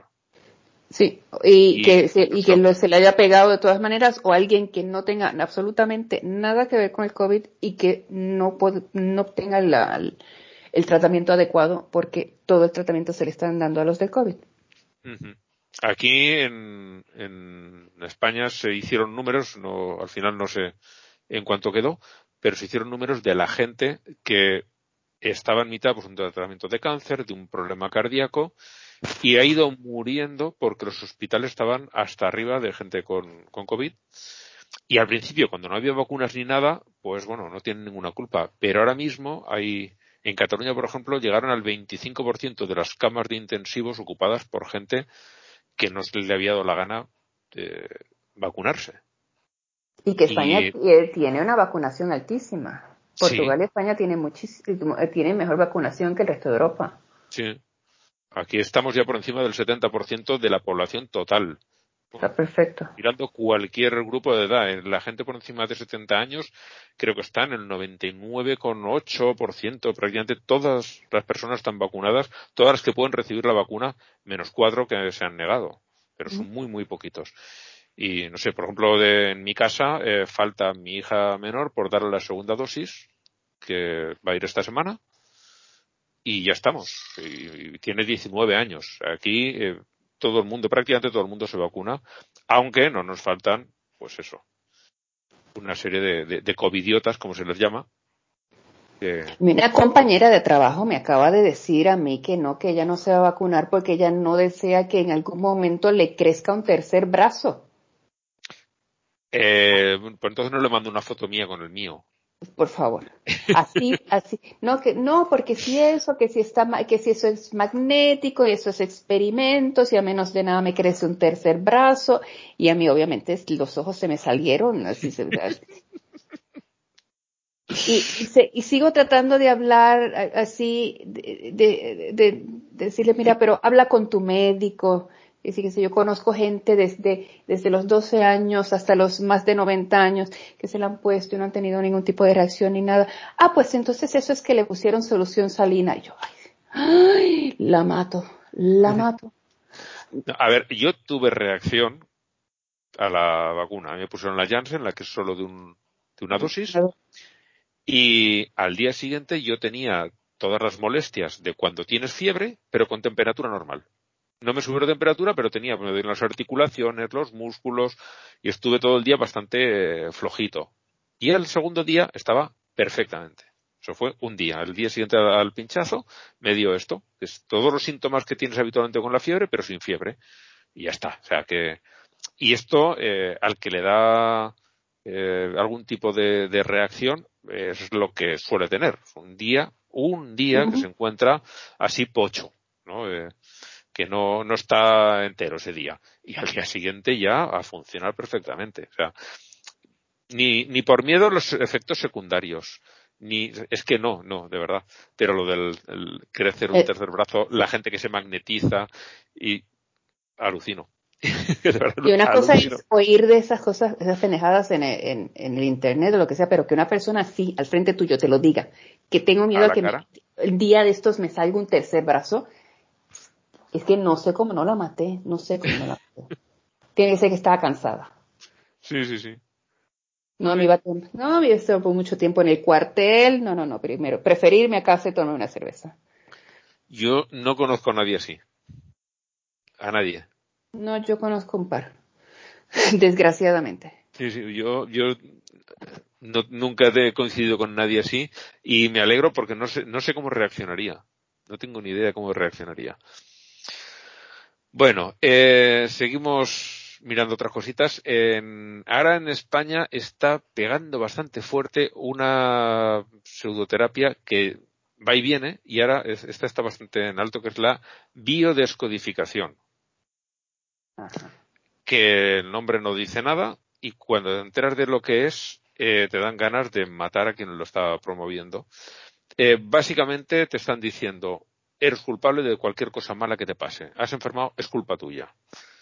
Eh, aquí ah. sale el, un, un, caso de un, un hombre que acabó divorciándose de su mujer porque el, el hijo sufría bullying en, el, en la escuela y la madre le dijo que el niño, que le dijo al niño, tú eres el culpable de, de, sufrir esto. O sea, en lugar de ayudarle, de intentar solucionar el problema, no, lo culpaba él.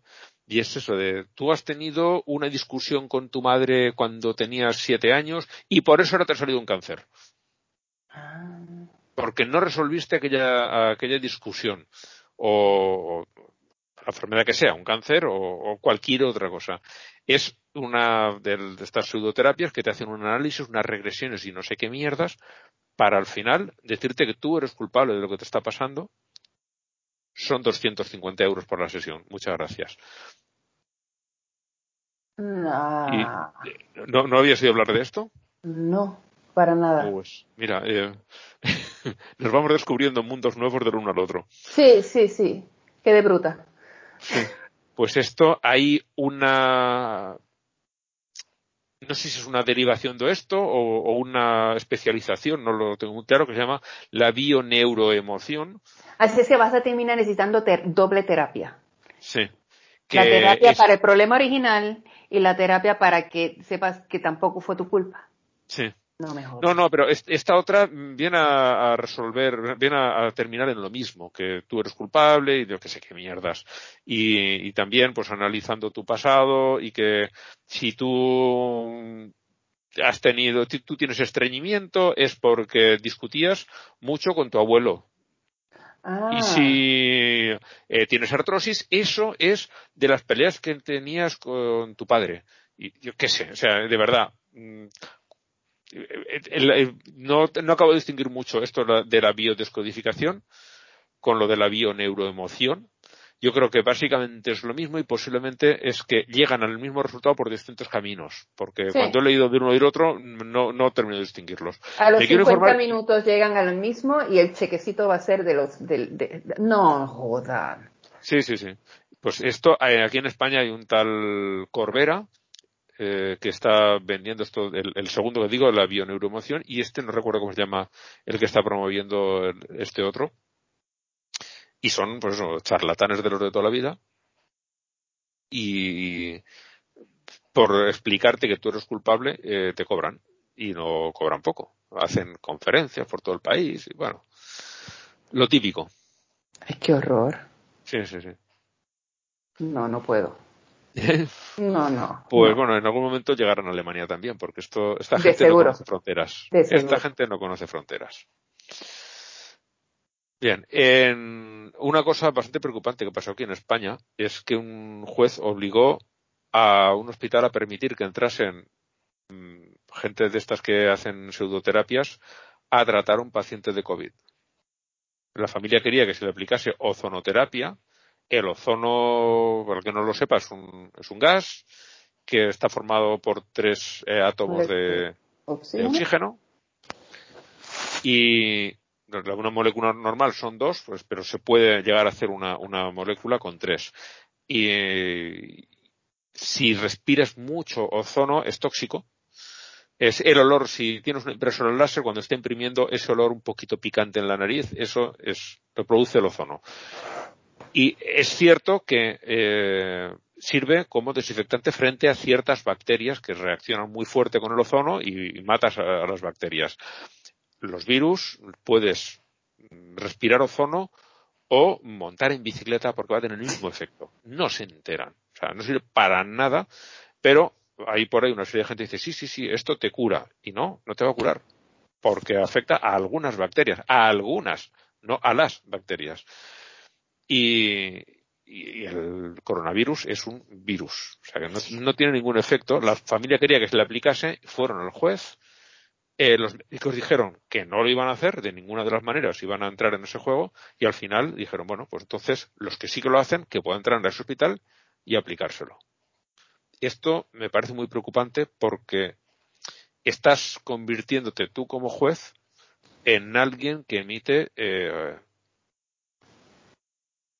diagnósticos médicos y no tienes la formación. Y fue celebrado en los grupos antivacunas. Vamos, como que dos y dos son cuatro. Sí, sí. ¿De esto te enteraste tú en su momento? Eso llegué a ver de que estaban celebrando eh, que, que, sí que habían permitido que se, eh, que se ofreciera el tratamiento. No llegué a oír cuántas veces se hizo, ni cuál fue el resultado, ni nada, pero sí vi que, que lo estaban contando como un gran logro. Yo me enteré de dos casos aquí en España. Y en los dos lo mismo, el juez metiéndose como si supiese de medicina a decir sí, sí, que se le haga el tratamiento. ¿Y qué pasó con los pacientes? ¿Se sabe o no se sabe? Pues habrán seguido luego el tratamiento normal y el, ozono, como mucho, los puede intoxicar. Pero más allá, ¿no? Y a una persona que tiene problemas de respiración, meterle un gas que puede resultar tóxico según la dosis, como tantísimas otras cosas, a mí me parece de una irresponsabilidad peligrosa, muy peligrosa. Pero bueno, aquí hay jueces para todo. En España tenemos una, una judicatura que es, es para echarla de comer aparte. Bueno, lo que decíamos de las conspiranoias divertidas, hay una que dice que Finlandia no existe. Esa nunca la había oído. Nos, la, la, pregunta es, ¿por, ¿por qué Finlandia? Porque es, eh, está considerado uno de los países más felices del mundo. Tiene un sistema educativo muy bueno, una criminalidad muy baja. Eh, es demasiado perfecto. Entonces ah. dicen, es invento de los europeos para, para dejar a Estados Unidos mal o yo qué sé. Eh, exactamente, pero que en Estados Unidos. Es por envidia, puros envidiosos sí que dicen, no puede, un país tan perfecto no puede existir. Eso no puede ser. Y entonces, eh, pues eso, una teoría de conspiración que dice que, que, Finlandia no existe. La otra es más divertida todavía, dice que los pájaros no existen, que son drones controlados por el gobierno. para, observarnos. El paso es que vamos, no, no debe, no debe, no debe faltar mucho para que todo se vaya a la mierda, ¿sabes? Sí. Eh, como dice la frase que se ve de vez en cuando por, por Twitter, nos vamos a extinguir solos. Sí, no hace falta que nos ayude nadie. A zancazos, vamos, a zancazos. Sí. La, las dos noticias vienen de un programa que hacen aquí en, en, España a mediodía, que es un programa de humor, pero son noticias reales, las puedes encontrar fuera de aquí, simplemente las sacaban para echar unas risas mientras comes, pues puedes ver esto y reírte un ratito. Pero son, son reales, es absolutamente real que están por ahí gente diciendo estas barbaridades. Claro, luego lo de la, la del señora del pelo rosa ya no suena tan raro. No, tú ves todo. No, no, no. Este mundo no es para nosotros. No, no yo me rindo. Me rindo. Tiro la toalla. Bueno, eh, ahora vienen dos noticias sobre youtubers haciendo, eh, mejorando el mundo.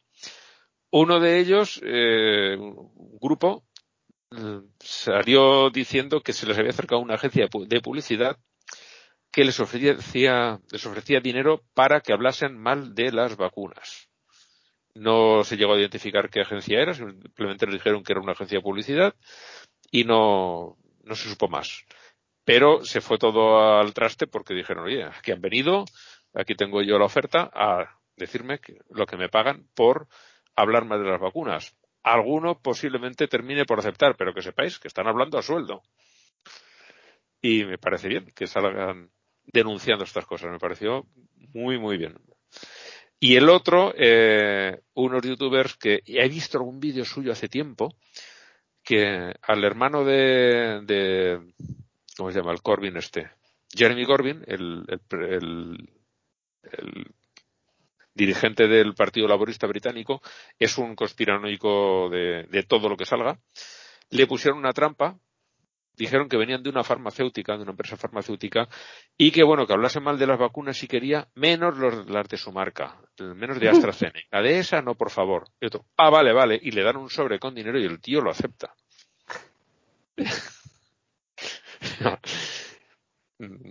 lo que decimos antes, ¿no? De, de, con estos otros, a tanto la consulta, pues también. por dinerito, ¿qué quieres que diga yo? Por dinero, lo que haga falta. Pida por esa boca. Sí, sí. Vale, la última noticia de esta sección es un documental en Netflix que la última vez que he mirado no lo tenía disponible en España, pero lo voy a estar observando. Se llama Pray Away y allí sale gente celebrando gente que estuvo promoviendo las terapias de conversión de homosexuales. Y cuando han llegado y han visto que eso no sería para nada, que lo único que hacía era daño, ahora salen diciendo, mira, yo estuve haciendo esto, es un error y estas son las consecuencias malísimas que trae. Hablan con víctimas de esas terapias, eh, se piden perdón, bueno, se piden, no, ellos piden perdón a, las víctimas, claro. Hacen una especie de, de, de, intento de reparación de, de lo malo que hicieron y además salen hablándolo a todo el mundo. Esto no sirve para nada y lo único que hace es dañar a, a los que se someten y es una que tengo ahí en la lista para en cuanto esté disponible en España verla porque me parece muy interesante, mucho. Y ya para terminar el programa, salvo que tú traigas alguna cosita. Yo creo que ya eh, está bien servido, ¿no? Sí, sí. eh, el que siempre es recomendable, John Oliver, este comediante británico que ahora está trabajando en Estados Unidos, denuncia siempre cosas mm, de los Estados Unidos que a mí me hacen eh, dudar de, cómo narices han conseguido llegar a ser el, país dominante del mundo. Eh, aquí saca eh, una, yo lo llamo estafa porque no tiene otro nombre, que son los seguros de salud cristianos. Esos seguros de salud realmente ellos no lo venden como seguros, pero al final todas las condiciones son de un seguro eh, tú pagas un dinero para que a otros se les aplique un tratamiento que necesitan. Pero cuando tú lo necesitas no hay ninguna garantía porque es totalmente voluntario. La gente da dinero o no lo da. Entonces tú dices, oye, yo tengo este problema de me tiene que hacer un trasplante de hígado y yo necesito, pues, que sé, lo que pueda costar en Estados Unidos, medio millón de dólares o no sé cuánto costará, porque los precios están totalmente desorbitados. Yo ni sabía que esos, que esos euros existían hasta que vi ese video. Y lo mismo yo, no, no lo habéis oído nombrar nunca. Y el, concepto ya, el concepto ya es una locura. Sí. Y pero la gente que ha estado pagando durante años y cuando lo ha necesitado no tiene nada porque realmente, legalmente no es un seguro y no están obligados a nada. Y están jodidos con una enfermedad. Sí. Y se quedan. A lo mejor tienen que recurrir a un crowdfunding y, recurrir a la caridad. Pero es que estos seguros, al, tal como están, son una caridad. Y cuando la gente se apiada de ti, te da dinero para que tú te, cures. Y si no, si no les pareces convincente, no te dan un céntimo. Otra puta estafa. y, y, es, recomiendo a la gente que lo vea porque es, aparte de que este hombre lo hace siempre todo divertido, eh, es el concepto de estos seguros es una, lo que he dicho antes, una locura, es que no tiene otro nombre. Es de susto. ¿Has llegado a ver el que él hace sobre el, los sistemas de, diálisis en los Estados Unidos? No. Lo tienes que ver. Sí. Ponlo en lista. Sí, sí, sí. Y casi, casi se me, se me volaron uno, uno, dos o tres fusibles. Se me volaron completamente. Yo el que, eh, además con eso sí que me reí muchísimo, el que creó una iglesia, él. Ah, ese es, ese es, eso es. Ese oro. Ese, es oro, oro. Oro puro. Las cosas como son, sí. Bueno, por después de esta recomendación, mm, como canción de cierre vamos a poner una que me sugirió Manolo y me pareció buenísima, que es From God's Perspective, o sea, desde la perspectiva de Dios, Turtal Bonham, y habla eso, mm, cómo se ven los rezos y tal desde el lado de Dios. Es muy divertida la canción. Hay una versión eh, subtitulada al español, alguien por cómo está escrito, juraría que era argentino, el que se ha tomado la molestia de, de poner los subtítulos, y es muy, muy divertida la canción de decir, me estás rezando para ir al cielo y ¿qué te hace pensar que yo te quiero aquí? Hay gente mucho más divertida por ahí por el universo, los aliens, que son maravillosos. No me caes bien, no me gustas y no vas a entrar jamás en el. Es muy divertida, muy, un, dios con bastante mal, mal carácter el que el que representa este bueno el, menos menos que el de la Biblia claro pero con bastante mal carácter y nada este programa que nos ha salido así rarito para ser el primero de la temporada que hemos teniendo poquito a poco hemos ido teniendo bajas al final nos hemos quedado tú y yo solitos pero bien lo hemos pasado bien no lo, lo llegamos llegamos y la información se pasó y pues sí sobrevivimos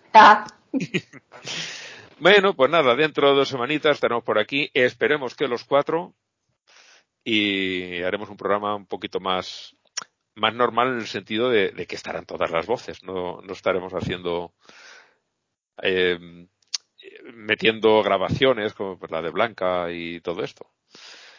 En fin, pues eso. Eh, nos vemos en dos semanas o nos oímos. Hasta luego. Chao, chao. Um, there's things that I don't want to come across in my show that I worry often come across about me because people don't realize that it's an act up here. I don't want you to ever think that I think I'm better than people or that I think I know better than people. Um, anyway, sorry. Okay. Uh, this is a song from the perspective of God.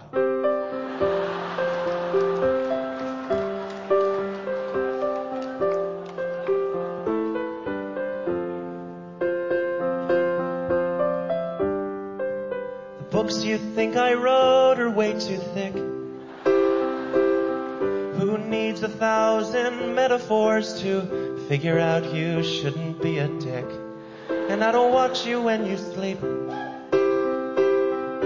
Surprisingly, I don't use my omnipotence to be a fucking creep.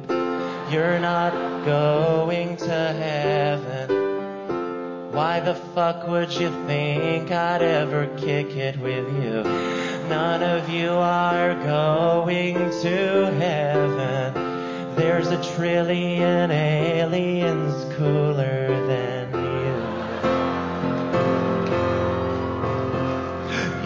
shouldn't abstain from rape just cause you think that I want you to. You shouldn't rape, cause rape is a fucked up thing to do. Pretty obvious, just don't fucking rape people. Didn't think I had to write that one down for you. I don't think masturbation is obscene. It's absolutely the weirdest fucking thing I've ever seen. You make my job a living hell and gays to fix overpopulation. Boy, did that go well. You're not going to heaven. Eat a thousand crackers, sing a million hymns. None of you are going to heaven. You're not my children, you're a bad game of sim. You shouldn't abstain from pork just 'cause you think that I want you to. You can eat pork, 'cause why the fuck would I give a shit? Created the universe. Think I'm drawing the line at the fucking deli aisle?